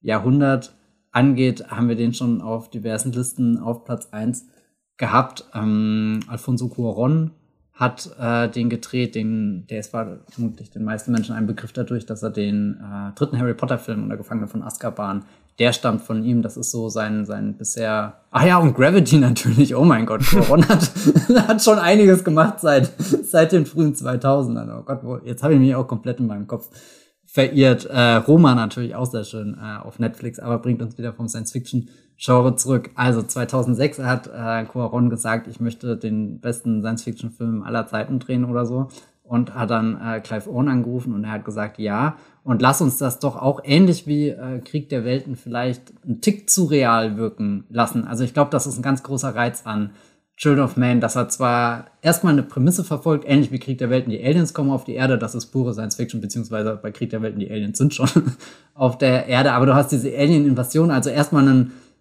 eher äh, nicht so greifbar, also ein greifbares Bild, aber keins, was, was ich wirklich jetzt in, in realer Reichweite oder so befindet. Und äh, Children of Man sagt dann halt, na gut, die, die Menschheit äh, hat äh, keine Nachkommen mehr. Irgendwie das letzte Kind wurde vor so und so vielen Jahren geboren und seitdem äh, hat sich der Planet wirklich nur zum, zum Schlechteren verwandelt. Also Umweltkatastrophen, irgendwelche äh, Terroranschläge und so weiter. Also die, die, die hässlichsten Seiten der Menschen kommen immer mehr zum Vorschein und dementsprechend sieht auch der, der Film aus. Also es ist auch ein sehr, sehr düsterer Film in seiner Gestaltung, in den Orten, die er besucht. Irgendwie das, das London, das wirkt da alles wie überhaupt kein, kein freundlicher Ort und, und genau an diesem Ort passiert es dann aber, dass Clive Owen die Aufgabe bekommt, einer jungen Frau zu helfen, die offenbar schwanger ist, die wieder ein Kind bekommen kann und deswegen aus verschiedenen Gründen gibt es Parteien, die das auf keinen Fall wollen, aber es gibt auch ein paar Parteien, äh, die, die das unbedingt wollen, aber vielleicht auch nicht für die äh, besten äh, Ziele vor Augen. Und er muss sich dann, also der Film ist auch wieder, wieder eine, eine Science-Fiction-Reise, eine Odyssee im Endeffekt, nicht durch den Weltraum, aber eben durch äh, das England. Da muss er sie, äh, weiß nicht, zum Hafen bringen, damit sie mit dem Schiff weitergebracht werden kann, die junge Frau. Und auf dieser Reise lernen wir so verschiedene ähm, Winkel von dieser Welt kennen. Und das ist wirklich sehr faszinierend, aber auch beängstigend, wie nah die teilweise wirken. Und der Film ist irgendwie von 2006 und wirkt 2006 genauso aktuell, wie er 2022 wirkt und vermutlich auch wie er 2044 wirkt oder so. Also das ist, glaube ich, das, was Children of Man wirklich ganz großartig macht, dass es äh, sehr zeitlos gedacht ist, dass er zwar sehr konkrete Bilder findet, um äh, grausame Dinge zum Ausdruck äh, zu bringen, aber dass der Film in seiner Größe überhaupt nicht an irgendwas gebunden ist. Und dann ist natürlich äh, vermutlich das Hauptargument, äh, dass Cuaron vielleicht einer der virtuosesten Regisseure unserer Zeit ist. Und das ist allein, wenn, wenn du den Sprung anschaust von, von Harry Potter 2 zu Harry Potter 3, ohne jetzt hier Chris Columbus runterzumachen. Ich äh, finde eigentlich auch sehr großartig, was er mit den ersten zwei Harry Potter Filmen geschaffen hat. Aber es ist was völlig anderes. Also das Filmverständnis von Columbus äh, geht in eine andere Richtung, sage ich mal, als das von Cuaron. So Cuaron ist derjenige, der zu Harry Potter gekommen ist und gesagt hat, das ist doch eine Zauberwelt, also ist ja alles lebendig und jetzt bewegen sich nicht nur die Treppen irgendwie, sondern keine Ahnung, das ganz, ganz Hogwarts äh, läuft davon, wenn er nicht aufpasst. Das ist so so Coron ein bisschen für mich und irgendwie die, dieses diese Vorstellungskraft von von was du im Film ausdrücken kannst, die ist natürlich in äh, Children of Man, die kann er da komplett ausleben, weil, weil er, also was er teilweise da mit der Kamera macht, wie der Bewegung einfällt, wie er auch äh, Dinge ähm, wirklich komponiert. Also es gibt da so, so eine ganz erstaunliche Szene, wo äh, wir zu, zu hier diesem äh, In the Court of the Crimson King, diesem, diesem Musikstück, wo wir äh, einfach in den Film geworfen werden und dann halt das erstmal so kurz durch den ganzen Film und du bist ganz, wow, okay, ist das gerade wirklich passiert? Das ist so, so untypisch, so unerwartet und dann lehnst du dich zurück und lässt es einfach wirken und da draußen steht auch ein ganz starker Moment, ne, also wirklich so, so eine So-Kraft, die dich hineinsaugt in die Welt, obwohl dann dir später eigentlich nur so Geröll um die Ohren fliegt und du versuchst irgendwie äh, in dieser Dystopie zu überleben, aber du musst vorwärts, vorwärts, vorwärts kommen und der Film hat auch eine sehr schöne Vorwärtsbewegung, dieses von einem Ort zum nächsten, von einer Station zur nächsten, ohne dass es wie eine Aufgabe sich anfühlt, ohne dass es sich wie ein Abklappern anfühlt, sondern jetzt noch äh, eher hier gucken, wie wir unentdeckt vorbeischleichen können. Und bei diesem Schleichen ist schon ein Fokus und eine Konzentration dabei, dass du das alles auch filmisch sehr wahrnehmen kannst. Also ich bin immer wieder zutiefst beeindruckt, wenn ich Children of Man gucke und äh, je, je größer auch die Distanz irgendwie zu dem zu der Veröffentlichung des Films ist, wird es auch unfassbarer, dass der Film überhaupt von einem Studio irgendwie so durchgewunken wurde, dass das Cuaron den so hemmungslos da gedreht hat, seine Version hingepflanzt hat, ohne irgendwie ein großes Franchise oder eine Marke zu haben, an die er da andocken konnte, sondern einfach nur gesagt hat, ich habe hier diese Idee für diesen Science-Fiction-Film, das ist die Prämisse. Und, und daraus hole ich jetzt wirklich alles raus, was filmisch irgendwie möglich ist. Also ein Rausch. Ja, ich kann mich da wieder nur anschließen, du hast eigentlich schon alles zusammengefasst, was dieses Meisterwerk wirklich ausmacht. Ich habe ihn jetzt, muss ich gestehen, schon länger nicht mehr gesehen, aber er ist so auch in meinem Kopf eingebannt, die einzelnen Bilder. Also ich kann mich kaum an einen anderen Sci-Fi-Film erinnern, der so virtuos durchkomponiert ist. Gerade der Kameramann Emanuel mhm. Lubezki ist wirklich einer der größten überhaupt. Ähm, was der, der ist ja eher dafür bekannt auch oft, dass er sehr schwelgerische, poetische Bilder schafft, die eine große Schönheit haben, aber ihn gerade hier als Kameramann zu erleben, der diese, in diese total hoffnungslose, finstere Dystopie eintaucht und da teilweise, ja, so, so lange Plansequenzen ohne Schnitte da äh, inszeniert, bei denen es wirklich auch um, um, ja, drastische Situationen geht, teilweise dann Actionsequenzen, in denen äh, dramatisch dann auch gestorben wird und so weiter. Und die, überhaupt dieses Gefühl von dieser Welt zu vermitteln über diese Sequenzen ist wirklich ein, eine der Meisterleistungen des Films. Ähm, hab's ja auch schon am Anfang gesagt, ich finde generell ja auch so dystopische Weltentwürfe spannend und da ist natürlich Children of Man auch ein Paradebeispiel dafür, wie diese Welt entworfen wird, in der es wirklich gar keine Hoffnung mehr gibt, irgendwie für menschliches Leben, für unsere Nachkommen oder so, dass keine Kinder mehr geboren werden. Dann geht's natürlich um diese, ja, diesen Hoffnungsträger in Form dieser schwangeren Frau, die da von äh, Clive Owens Figur eskortiert werden soll und so. Also es ist wirklich eine unglaublich packend emotionale Story, die so ja, virtuos durchinszeniert ist immer wieder. Also ist, man, kann, man, denkt, jetzt hat man schon den Höhepunkt erreicht, was so die Sequenzen angeht, und dann legt der Film immer noch irgendwie was nach oder so. Also es ist wirklich wahnsinnig, sich da irgendwie drin zu verlieren, von diesem düsteren Film irgendwie mitreißen zu lassen, aber gleichzeitig auch so, ja, zu staunen, wie, wie, wie, wie man sowas technisch umsetzen kann oder so. Es ist wirklich, also mehr geht da fast eigentlich gar nicht. Und ähm, ja, ich finde es ganz schön, generell, wenn man jetzt so auf die Filme zurückschaut, die wir besprochen haben, dass es auch bei Children of Man im Endeffekt, egal wie jetzt die Sci-Fi-Ideen sind, die Geschichten, die wir da in dem Show haben, am Ende werden wir trotzdem immer wieder so auf sehr menschliche Sachen zurückgeworfen. Es geht immer wirklich darum, so, was uns jetzt gerade auch als Menschen ausmacht, betrifft, so eine Hinterfragung auch, so wie, wie wir uns so als Menschen definieren. Das hat viele Filme, die wir jetzt besprochen haben, auch ausgemacht und gerade Children of Man wirft einen ja wirklich so zurück auf dieses ja, Grundthema, so überhaupt der, der Menschheit, so der, der Kern der Menschheit, äh, der Fortbestand irgendwie der Zivilisation oder so und, und denkt darüber nach und deswegen ist es auch, ja, du hast eigentlich schon alles dazu gesagt, es ist wirklich ein Meisterwerk. Ich, ich werde jetzt auch, weil ich ihn wirklich schon Jahre tatsächlich nicht mehr gesehen habe äh, und ihn gerade bei Netflix gibt's ihn ja im Abo, werde ich ihn mir mal wieder auf die Watchlist setzen und wahrscheinlich auch demnächst mal wieder schauen, weil ich wirklich auch also ich kann mich an sehr viele Einzelsequenzen erinnern, so, aber so dieses Gesamtbild Children of Man, so von Anfang bis Ende, ist gar nicht mehr so präsent bei mir und deswegen will ich ihn auch wirklich in Kürze gerne nochmal schauen und, und neu staunen sicher. Das dachte ich mir vorher echt bei fast allen Filmen hier auf der Liste, wo wir gerade drüber geredet haben, oh, eigentlich könnte ich den heute Abend nochmal schauen oder vielleicht den oder ja. oh, oder doch nochmal Shell oder mm. Ja. Ja, wir hoffen, es geht euch auch so und wir haben euch jetzt einige Filmtipps oder vielleicht sogar alle näher gebracht, ähm, dass ihr noch nicht alles kanntet oder so und vielleicht auch ein paar Perlen jetzt äh, neu entdecken könnt oder mal wieder einen Film, den ihr schon kanntet, durch unsere Beschreibung äh, neu lieben lernt oder nochmal neu entdeckt. Ähm, natürlich wie immer auch ein großes Dankeschön an euch, äh, Fans und HörerInnen. Ohne euch wäre Streamgestöber natürlich gar nicht möglich und wir könnten nicht das tun, was wir machen, nämlich reden und reden und viel reden. äh, wenn ihr uns unterstützen wollt, abonniert gerne den Podcast, wenn ihr es nicht schon äh, gemacht habt. Ähm, ihr findet uns überall, wo es äh, Podcasts gibt, bei Spotify, Apple Podcasts oder Podcast Addict und so weiter. Ähm, vergesst auch nicht, die Benachrichtigungen immer für neue Folgen zu aktivieren, damit ihr nicht ähm, die neuesten Folgen verpasst äh, jede Woche. Ähm, bewertet uns gerne bei iTunes und Podcast Addict, hinterlasst einen Kommentar oder wenn ihr uns gerne hört äh, oder den Podcast liebt, hoffentlich, dann gebt uns gerne fünf Sterne bei Spotify. Äh, ansonsten Schickt uns gern Feedback und Verbesserungswünsche oder Sprachnachrichten an podcast.moviepilot.de und äh, folgt uns auch gerne auf Twitter unter Streamgestöber, ähm, Gestöber mit OE statt Ö.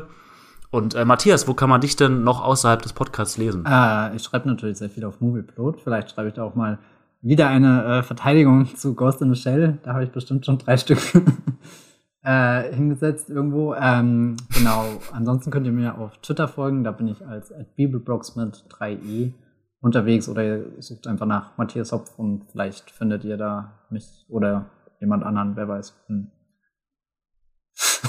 ich weiß nicht, wie viele es noch gibt. Vermutlich mehr. Hm.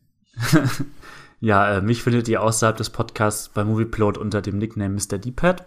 Und ansonsten äh, findet ihr mich noch bei Twitter unter meinem realen Namen Patrick Reinbott. Äh, ansonsten, wir haben es am Anfang schon erwähnt, äh, haben wir auch schon eine Fantasy-Filme-Folge äh, aufgenommen mit Filmtipps. Die ist im Mai erschienen. Die könnt ihr auch gerne noch hören, falls ihr sie nicht schon kennt. Und ansonsten bleibt uns nur am Ende zu sagen, streamt was Schönes. Ciao. Ciao. Das war die neue Folge Streamgestöber. Abonniert uns bei Spotify, Apple oder der Podcast-App eures Vertrauens und wir freuen uns auch ganz besonders über eure Bewertungen. Die Musik wurde aufgenommen und produziert von Tomatenplatten. Feedback und Wünsche gehen an podcast.movieplot.de und wie ihr mit eurer Sprachnachricht im Podcast landet, erfahrt ihr in den Show Notes und unter www.moviepilot.de slash podcast.